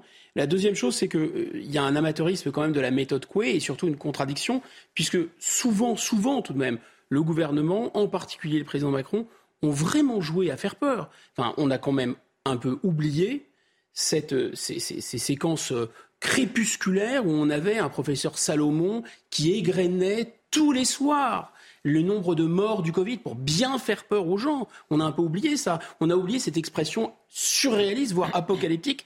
On, se croirait dans le dans, Saint-Jean. Et, plus récemment sur l'approvisionnement en électricité. Sur la bête de l'événement. Les Français à la bougie. Jamais j'ai entendu un président de la République parler de la bête de l'événement. Et on, on, nous a expliqué qu'il fallait s'attendre à payer le prix de la liberté, que c'était la fin effectivement de la sobriété. Donc Lundi, on fait peur, et mardi, on se plaint que les gens aient peur. Enfin, c'est totalement contradictoire. Quant à ces données que de, de l'IFOP, moi, je, je, pense que euh, on est quand même 10 points de moins qu'au moment des Gilets jaunes. Hein. 58% des gens se disaient en colère au moment des Gilets jaunes, là, c'est 48%. Mais effectivement, il y a plus de gens que jamais, pratiquement que jamais, qui craignent euh, dans l'enquête IFOP un, un, soulèvement social. Je disais que jamais parce qu'il y a eu plus que 79% des gens qui craignent, il y a eu 85% des gens qui craignaient juste à la veille du confinement. Donc je pense qu'il y a quand même aussi finalement une sorte un peu de résignation, de sidération et puis de sédation avec les aides. Je voudrais vous faire écouter cette euh, petite phrase de Brigitte Macron qui était en déplacement hier dans un centre social du Val-de-Marne, toujours au sujet du, du déclin de la France. Je peux vous poser une question. Dans quel pays c'est mieux? Dans quel pays, pardon? C'est mieux. C'est vous, c'est vous je vous pose la question. Que ça suffit? Non, non, essayez de répondre aussi. c'est à chaque fois la question que je me pose. Quel pays est plus que nous? Quel pays aide plus que nous? Quel pays a le système de santé, le système éducatif? Je ne peux pas répondre à cette question. Partout où je voyage, je dis on a de la chance. J'ai cette, je, je le sens, je sais qu'on a de la chance. Bah, de quoi vous vous plaignez, euh, Frédéric euh, Durand Une sacrée bande de déclinistes autour de la table. parle du système de santé, etc., c'est surtout euh, l'héritage du passé et pas du tout la politique de Macron. donc, si on a de la chance de ce point de vue-là, c'est parce qu'on a su construire. Alors, on essaie de le faire à partir en miettes aujourd'hui. On a su construire ça, mais c'était exactement dans l'état d'esprit totalement opposé à celui que développe le pouvoir d'aujourd'hui. donc, oui, si cette chanson-là, et encore on l'a, parce que c'est vrai que ça va, ça va mal partout en Europe, partout en Occident, et puis dans le monde entier. Aujourd'hui, vous savez, vous avez de plus en plus de crises qui ne se contraignent pas des frontières, malheureusement, que ce soit des pandémies, que ce soit des crises économiques, que ce soit des crises militaires, etc. Ça, ça touche le monde entier. Mais c'est pas parce qu'on est malheureux ailleurs qu'on doit se contenter de l'être nous aussi ici. Ce... Ces services publics qu'on a la chance d'avoir, il faut aussi savoir les entretenir. Et c'est là que le bas blesse, en fait. Mais elle n'a pas complètement tort, Brigitte Macron. Cette séquence, elle en dit vraiment beaucoup. Elle est, elle est, elle est assez incroyable parce qu'en fait, euh, euh, bon, on, comprend que, enfin, qu'est-ce qu'elle nous dit? Elle nous dit se comparer, c'est se consoler. Euh, finalement, ça va mal, mais ça va moins mal qu'ailleurs. Sous-entendu, nous, on fait ce qu'on peut, etc. Enfin, ce discours, on l'entend très bien. Euh, et c'est normal aussi que les gouvernants s'estiment injustement traités, toujours, à toutes les époques, et qu'il y a un côté bouc émissaire. Mais ça fait partie de la fonction, d'une certaine façon, de prendre des coups. Là, ce qui est très étonnant, c'est qu'ils n'assument pas cette, cette, fonction en disant, bah, écoutez, c'est normal, ça fait partie du job de prendre des coups. Et face à une population qui effectivement en prend plein la tête, et qui ne sait, à mon avis, pas la moitié des raisons pour lesquelles elle en prend plein la tête, c'est-à-dire alors qu'on lui vend la crise climatique, alors qu'on lui vend la guerre, il y a énormément d'erreurs, d'erreurs de, stratégie, d'erreurs de pilotage qui sont dues au gouvernement qui non seulement euh, refuse de les assumer, mais qui persiste dans l'erreur. Bon, passons. Mais c'est toujours un peu la même rhétorique. C'est on nous dit, bah, vous ne savez pas ce qui se passe ailleurs, vous ne comprenez pas ce qu'on vous a dit. Ce qui est fascinant dans cette dans cette déclaration, ce qui est fascinant, c'est que ça illustre parfaitement ça met des mots sur cette fameuse crise entre les élites et le peuple. C'est vraiment ça et de, manière double d'une certaine façon. C'est-à-dire, c'est les élites pensent que si ça va mal, c'est la faute du peuple, et ça ressort d'une certaine façon. C'est de votre faute, c'est parce que vous vous plaignez, c'est parce qu'il y en a qui déconnent, comme dit l'autre, etc. Et deuxièmement, parce qu'en fait, on voit bien que ces fameux problèmes de, des services publics, de la crise énergétique, de l'inflation, du pouvoir d'achat, quand vous pouvez, enfin, quand vous avez des moyens, cette inflation, elle est absolument absolument indolore. Quand vous pouvez mettre vos enfants comme papédaille dans le privé, tous les problèmes et tous les maux euh, de l'éducation, c'est indolore. Quand vous pouvez aller voir des spécialistes en payant plein pot, sans passer par les urgences ou appeler SOS euh, médecin, la crise de la santé, elle est indolore. Donc c'est ça qui crie en fait à ce moment-là. C'est quelque chose qui est que eux ne la ressentent pas. Donc ils ont énormément de mal à comprendre pourquoi les gens ont ce sentiment et de manière inversée, ils s'estiment eux injustement traités. C'est le monde à l'envers. Mais rapidement, et on parle des non, par définition, les élites vivent beaucoup mieux que le peuple, tout normal. simplement. Et À donc, époques, euh, à, à- oui, mais à d'autres époques, malgré le fait qu'ils vivaient mieux, ils comprenaient ce qui se passait. C'est-à-dire qu'il y, a une, il y avait un vrai rapport euh, charnel au pays. Aujourd'hui, ça n'est plus le cas. Mais c'est plus Euh, que ça, Frédéric, c'est diriger, c'est assumer une responsabilité. Oui, non, mais bien sûr, au-delà de ça, mais je veux dire, c'est aussi comprendre ce qui se passe dans le peuple. Aujourd'hui, effectivement, ils ne le comprennent pas. Ils, ils trouvent, ils se trouvent injustement traités parce qu'ils ne comprennent pas que les gens n'en peuvent plus euh, de vivre dans un système tel que celui-là. Cette gronde sociale, alimentée euh, notamment par euh, la crise de l'énergie. D'ailleurs, le gouvernement a finalement forcé la main des fournisseurs hier à l'issue d'une réunion à Bercy. Il a fixé un prix maximum pour l'électricité des artisans. Ce sera donc 280 euros le kilowattheure. Ça reste cher comparé au prix historique, mais ça l'est beaucoup moins que les sommets atteints ces derniers mois. Ce prix maximum, il concerne donc 600 000 TPE, les très petites entreprises qui consomment beaucoup d'électricité et qui ne peuvent pas souscrire aux tarifs réglementés. Les explications, Solène Boulan. Après trois longues heures de négociations, c'est le sourire aux lèvres qu'apparaît le ministre de l'économie Bruno Le Maire. Dans les couloirs de Bercy, les fournisseurs d'énergie ont accepté de faire un geste.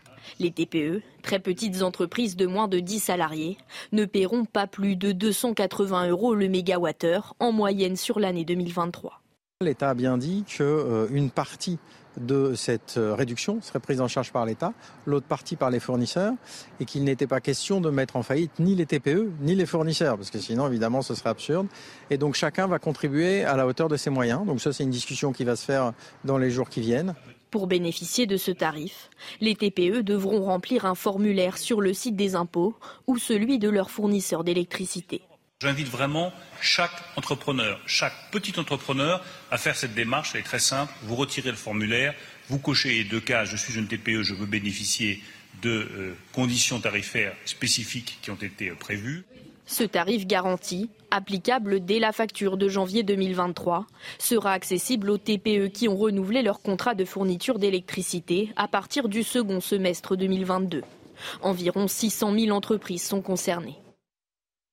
Alors messieurs, ça va être évidemment très compliqué de mettre fin au quoi qu'il en coûte, parce que forcément, plus on vient en aide à, certains secteurs très ciblés, plus ce sont d'autres qui réclament également leur part du gâteau. On va en parler avec vous, Elisa Lukavski, puisque le chef cuisinier Thierry Marx, tout nouveau patron de l'Union des métiers et des industries de l'hôtellerie, demande l'élargissement de cette euh, limite tarifaire aux PME, c'est-à-dire aux petites et moyennes entreprises. Oui, nous sommes en danger. Voilà ce que dit euh, Thierry Marx, hein, le président de l'Union des métiers et des industries de l'hôtellerie, l'UMI. Dans cette lettre adressée au ministre de l'économie, Bruno Le Maire, eh bien, l'UMI fait état de la situation de ces établissements. Nos restaurants et nos hôtels voient leurs factures d'énergie flamber alors que les bénéfices des fournisseurs d'énergie battent, eux, des records. Les mots sont cinglants. Thierry Marx parle de prise d'otage par les fournisseurs d'énergie, de raquettes organisées et d'une situation qui est intenable. Il prend l'exemple d'un restaurateur qui exerce à Perpignan, qui a vu sa quittance de décembre augmenter de près de 1700%. Elle est passée de 703 euros à euh, 11 792 euros, soit quasiment son résultat annuel. Cet adhérent, il a trouvé une offre hein, six fois moins chère, sauf que son fournisseur, eh bien, il lui réclame 250 000 euros pour résilier euh, son contrat. Ce que l'UMI réclame à l'État, c'est donc de bénéficier des mêmes mesures que les très petites entreprises, un tarif encadré d'énergie et la possibilité de résilier sans frais les contrats à des tarifs excessifs. Des demandes sans quoi l'UMI euh, pointe la menace des manifestations. Nos entreprises vont mettre la clé sous la porte et la France va descendre dans la rue. Nous n'avons plus le temps d'attendre. Agissez. Voilà comment se termine cette lettre. Merci euh, Elisa Lukavski. Guillaume Bigot, on peut, on doit aider tout le monde? Ils sont. ils- Pardon, mais enfin, je ne vais pas taper sur le gouvernement pour taper sur le gouvernement, mais ils sont vraiment. Ils sont impayables. Ils sont impayables parce qu'en plus, ils sont contents. Ils sont contents d'eux, ils ont le sourire, euh, ils ont. Ah, Ça, va- ça vous a marqué le sourire de Bruno Le Maire à la sortie de la réunion que- hier, c'est ça Parce qu'il faut faire un arrêt sur image et si on, sinon on ne comprend pas ce qui se passe. C'est-à-dire qu'ils ont pris des décisions folles les unes derrière les autres, ça a abouti à des catastrophes et en particulier sur les boulangers, mais il y avait déjà les boulangers, les petits commerçants, les charcutiers qui consomment de l'énergie euh, et qui avaient ces fameux tarifs qui peuvent varier avec euh, le prix du marché, euh, il y avait déjà une explosion, il y avait déjà une grogne. Et ils ont incroyablement, alors, alors même en plus que leur fameux marché a été aggravé par la situation de la guerre, ils n'ont rien prévu. Et non seulement ils n'ont rien prévu, ils ont laissé la grogne monter, monter, monter. Elle a fini par exploser. Ils n'avaient rien prévu, sinon une usine à gaz complètement délirante au dernier moment. Et maintenant, ils reviennent sur leur usine à gaz pour faire un truc un peu plus simple parce que la pression est tellement forte, ça explose tellement de partout qu'ils n'ont pas le choix. Et c'est même le président de la République qui leur a d'une certaine façon euh, euh, forcé la main. Et que font-ils à l'arrivée? Alors, ils ne vont pas renoncer à leur politique débile. Non, non, pas du tout. Ils vont nous prendre dans notre poche, à nous, les contribuables, pour en donner un petit peu aux fournisseurs d'énergie artificielle, qui sont des traders artificiels de l'énergie, parce que ça, c'est leur politique à dormir debout, Union européenne, vive le marché, etc. Et en même temps, ils vont en donner aussi aux boulangers et aux artisans. Pour, en réalité, à la fin des fins, un kilowattheure qui coûterait 50 euros, on en arrive à 280 euros et nous allons encore payer. Et le mieux, c'est qu'ils sont contents d'eux. Et les bras m'en tombent. Et Emmanuel Macron a néanmoins commencé à remettre euh, en cause ce marché européen de l'énergie euh, l'autre jour lors de son discours. Ah oui, mais il, faut attendre que... il faut attendre que les chefs à Bruxelles et les Allemands, qui sont les, les véritables patrons, prennent des décisions. Lui, lui c'est vrai que vous en parlez régulièrement sur ce plateau du marché européen de l'énergie, vous le décriez. Je note qu'il y a une inflexion, en tout cas dans le discours, de la part du chef de l'État, qui finalement va peut-être finir par vous rejoindre, euh, Guillaume Bigot. Mais non, je, termine, je ne vais pas prendre du temps de parole sur Frédéric. Mais Surtout qu'on a le rappel de l'actualité. Ah, désolé, alors vas-y Frédéric. 900 945. 9h45 sur CNews. C'est l'heure du rappel de l'actualité avec vous, Elisa Lukavski. Ils sont en grève depuis le 29 décembre. Les soignants du service de réanimation néonatale de l'hôpital de La Fontaine de Saint-Denis sont à bout face à un stress qu'ils jugent constant et une situation de sous-effectif permanent. Hier, lors des vœux d'Emmanuel Macron aux soignants, les infirmières de cet hôpital ont lancé un appel à l'aide au président. Volodymyr Zelensky est hier revenu sur la coopération mondiale de nombreux pays avec l'Ukraine, assurant que celle-ci avait atteint un nouveau niveau. Il a insisté sur l'aide américaine hein, que son pays va recevoir, qui fait suite également à sa visite aux États-Unis, le pays qui va envoyer à l'Ukraine des véhicules de guerre, des fusils, des munitions ou encore des drones. Inquiétude pour la forêt amazonienne en décembre 2022. La déforestation y a bondi de 150% par rapport au mois de décembre 2021. Des images par satellite révèlent que plus de 218 km de forêt ont été rasés le mois dernier dans la partie brésilienne.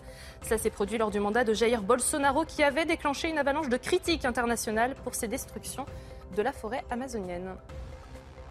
Frédéric Durand, on bouche euh, des fuites avec nos doigts. On aura bientôt plus de doigts disponibles pour boucher les, prochaines fuites. C'est un petit peu ça l'idée. Euh. Il faut se rappeler pourquoi on libéralise ce type de marché. Parce qu'on dit que le consommateur va être gagnant. Moi, je, il faut, se rappeler qu'est-ce qui préside, euh, c'est quoi l'état d'esprit qui préside. Dire, voilà, vous allez être gagnant parce qu'il va y avoir de la concurrence. Et dans cette concurrence, vous allez voir, les prix vont baisser. C'est exactement l'inverse qu'on constate. Mais là, c'est carrément de l'escroquerie légalisée. C'est-à-dire que là, on assiste à une escroquerie. On s'est mis d'accord sur un système qui escroque les gens. Vous disiez, est-ce que tout le monde doit avoir euh, sa part de gâteau Est-ce qu'on doit aider tout le monde? Mais il ne s'agit même pas d'aider là, puisque quand vous passez de 80 à, à 1000 euros du mégawatt-heure, vous comprenez qu'il s'agit juste de, de, compenser cette, cette escroquerie-là. de repêcher il compense effectivement l'escroquerie avec nos impôts, puisque le système, pour l'instant, on ne l'a pas changé. Donc nous payons pour l'escroquerie légalisée qu'est la libéralisation de ce système. Je voudrais qu'on ait quelques instants pour parler aussi de, de, de la Poste. Si le facteur ne passait plus euh, tous les jours désormais chez euh, chacun d'entre nous, alors que l'envoi de courrier urgent a été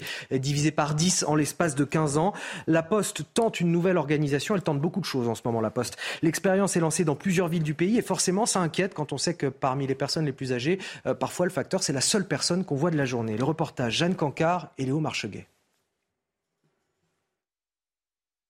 Ne plus voir quotidiennement son facteur, une possibilité que beaucoup redoutent. Je suis pas d'accord. Je ne comprends pas la raison de recherche bénéfice énorme au détriment de services publics. Moi, je pense que c'est bien ennuyeux.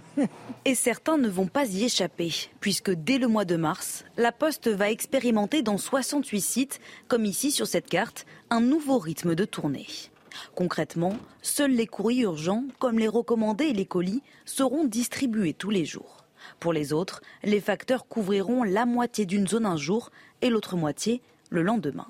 Pour la direction, il s'agit d'une réorganisation logique, sans conséquence sur la qualité de service et les emplois.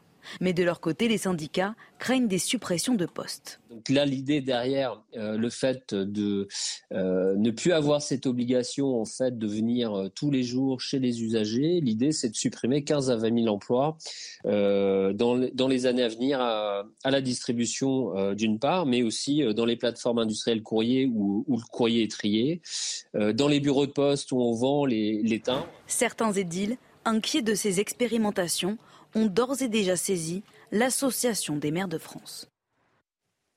On peut parler là aussi d'un déclin de ce service public?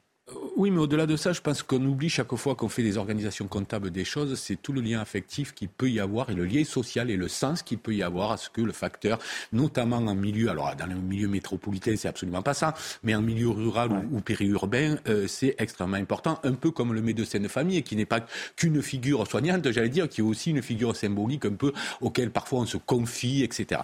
Donc je pense que tout c'est cette dimension-là qui fait l'humanité, qui fait aussi notre humanité, est chaque fois rayée. Alors, on comprend à la fois qu'avec les nouvelles technologies, etc., on a moins besoin. Ça, ça, on est capable de le comprendre. Mais on oublie toujours cette équation de notre humanité là-dedans. L'humain Bien sûr, il y, a, il y, a, vraiment la superposition de la crise géographique, parce que c'est des zones un peu désertifiées de, France, de France périurbaine. La crise sociale, ce sont des zones euh, vraiment euh, euh plutôt euh, modestes. Hein, et euh, la transition numérique est aussi une transition démographique finalement. Et là, vous avez l'alignement d'une certaine façon euh, des trois difficultés. Donc c'est ces gens-là qui vont en, prendre la tête, avec sans doute un effet politique. Il y avait une étude qui montrait que là où vous, fermez un bureau de poste, euh, vous avez automatiquement beaucoup plus d'électeurs du Rassemblement national. Allez, on va finir avec du sport. La Coupe de France et le PSG qui l'emporte face à Château. Cette année, les hommes n'ont pas fini de bouger. Votre programme sport avec Newman. La rencontre débute parfaitement pour Paris. 13e minute, Garbi dans l'intervalle pour équitiquer. Le PSG domine, semble serein, mais n'est pas à l'abri. Fragile derrière, les Parisiens sont rejoints à la 37e minute. Paris est bousculé, mais fait parler son expérience. À moins de 15 minutes du terme, Carlos Soler redonne l'avantage aux siens. Puis Bernat, dans le temps additionnel, donne de l'ampleur à une victoire ô combien difficile. Cette année, les hommes n'ont pas fini de bouger. Votre programme sport avec Newman. 9h51 sur CNews, on arrive à la fin de, cette matinale. On va se retrouver demain, bien évidemment. Le temps pour moi de remercier Frédéric Durand. Merci à vous. Guillaume Bigot. Merci à vous. Et de vous annoncer, bien sûr, ce qui va suivre. Bonjour, docteur Millot, avec Brigitte Millot, qui va vous parler du gras et pas seulement de celui dont on veut se débarrasser après les fêtes, euh, parce que vous l'apprendrez, il y a du gras nocif, mais aussi du gras vital, du bon gras. Euh, pas sûr que cela concerne celui de la galette des rois ce week-end. Je vous voilà, je veux pas vous décevoir. Vous restez avec nous sur CNews tout de suite. Bonjour docteur Millot.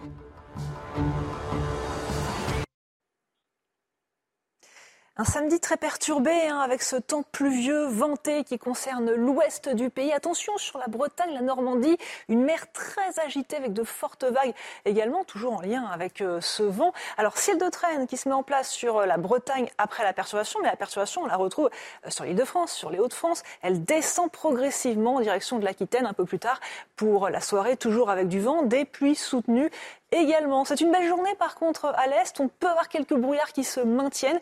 Toujours de la grisaille sur la Méditerranée, les Cévennes, le Languedoc, euh, la Provence, Alpes-Côte d'Azur et la Corse aussi. Les températures restent très douces, 3 à 4 degrés, voire 5 au-dessus des moyennes de saison, avec 11 degrés prévus à Paris au cours de l'après-midi, 15 à Bayonne, 14 à Bordeaux, 17 euh, le long du littoral méditerranéen à Marseille par exemple et 11 à Strasbourg. Au cours de la journée de demain, à nouveau un temps très très perturbé, hein, à nouveau du vent, de la pluie, cette fois-ci en direction du sud, mais aussi de l'est, en particulier sur l'Aquitaine.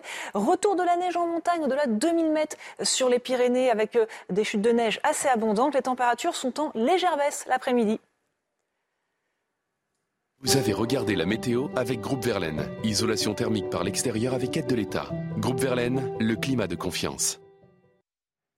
Bonjour à tous. Dans l'actualité euh, de ce samedi 7 euh, janvier, l'appel au secours des restaurateurs euh, sur les prix de l'énergie. L'Union des métiers et des industries de l'hôtellerie et son président, hein, Thierry Marx, adresse une lettre ouverte au ministre de l'économie, Bruno Le Maire, dans le Parisien de ce samedi. Il demande à ce que le mégawattheure à 280 euros, mesure qui concerne les très petites entreprises, soit également étendu aux petites et moyennes entreprises et à ce que les contrats d'énergie puissent être résiliés sans frais.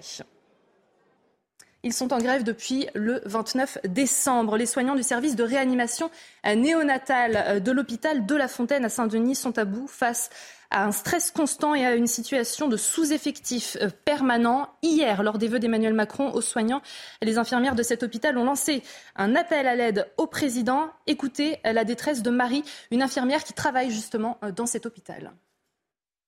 Celles qui sont là au quotidien, qui remplacent, on se remplace nous-mêmes.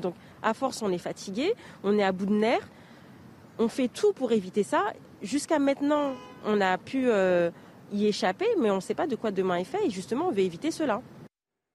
Volodymyr Zelensky euh, est hier revenu sur la coopération mondiale de nombreux pays avec l'Ukraine, assurant que celle-ci avait atteint un nouveau euh, niveau. Il a insisté sur l'aide américaine hein, que son pays euh, va recevoir et qui fait suite également à sa visite aux États-Unis, le pays qui va envoyer à l'Ukraine des véhicules de guerre, notamment des fusils, des munitions ou encore des drones. La Corse, championne d'Europe de l'espérance de vie. C'est sur l'île de Beauté que les habitants vivent le plus longtemps, 84 ans en moyenne, contre un peu plus de 80 au sein de l'Union européenne. Un chiffre qui grimpe même à 87 ans pour les femmes corses. Alors quels sont les secrets de cette espérance de vie? On va tenter euh, de les percer avec Mathieu Rio et Christina Luzzi.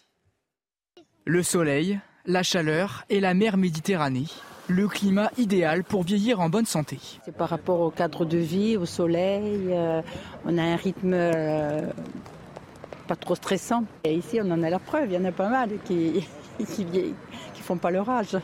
Déjà, il y a moins de stress qu'ailleurs, je pense. Après, au niveau du travail, c'est quand même plus cool ici, on travaille dans de meilleures conditions. Après, le soleil, la mer et et tout le reste fait qu'on a une vie plus paisible qu'ailleurs. Euh. Selon les données Eurostat, c'est dans les territoires les plus ensoleillés que l'espérance de vie est la plus élevée. Derrière l'île de Beauté, les Baléares et Épire en Grèce complètent le podium. Autre atout de la Corse, son mode de vie, avec ses activités physiques en plein air toute l'année. Ben, je pense qu'on vit plus vieux parce que euh, les après-midi, on, a, on joue euh, aux boules, on dit les tentes. Et la coutume de la sieste. Toujours, on est bien là. Selon des projections, la Corse comptera plus de 1500 centenaires sur son territoire en 2050. Allez, hier c'était l'épiphanie. Vous avez certainement dégusté une bonne galette des rois. Eh bien, dans un instant, le docteur Millot vous donne quelques conseils pour justement tout ce qui concerne le gras. À tout de suite, c'est dans Bonjour, docteur Millot.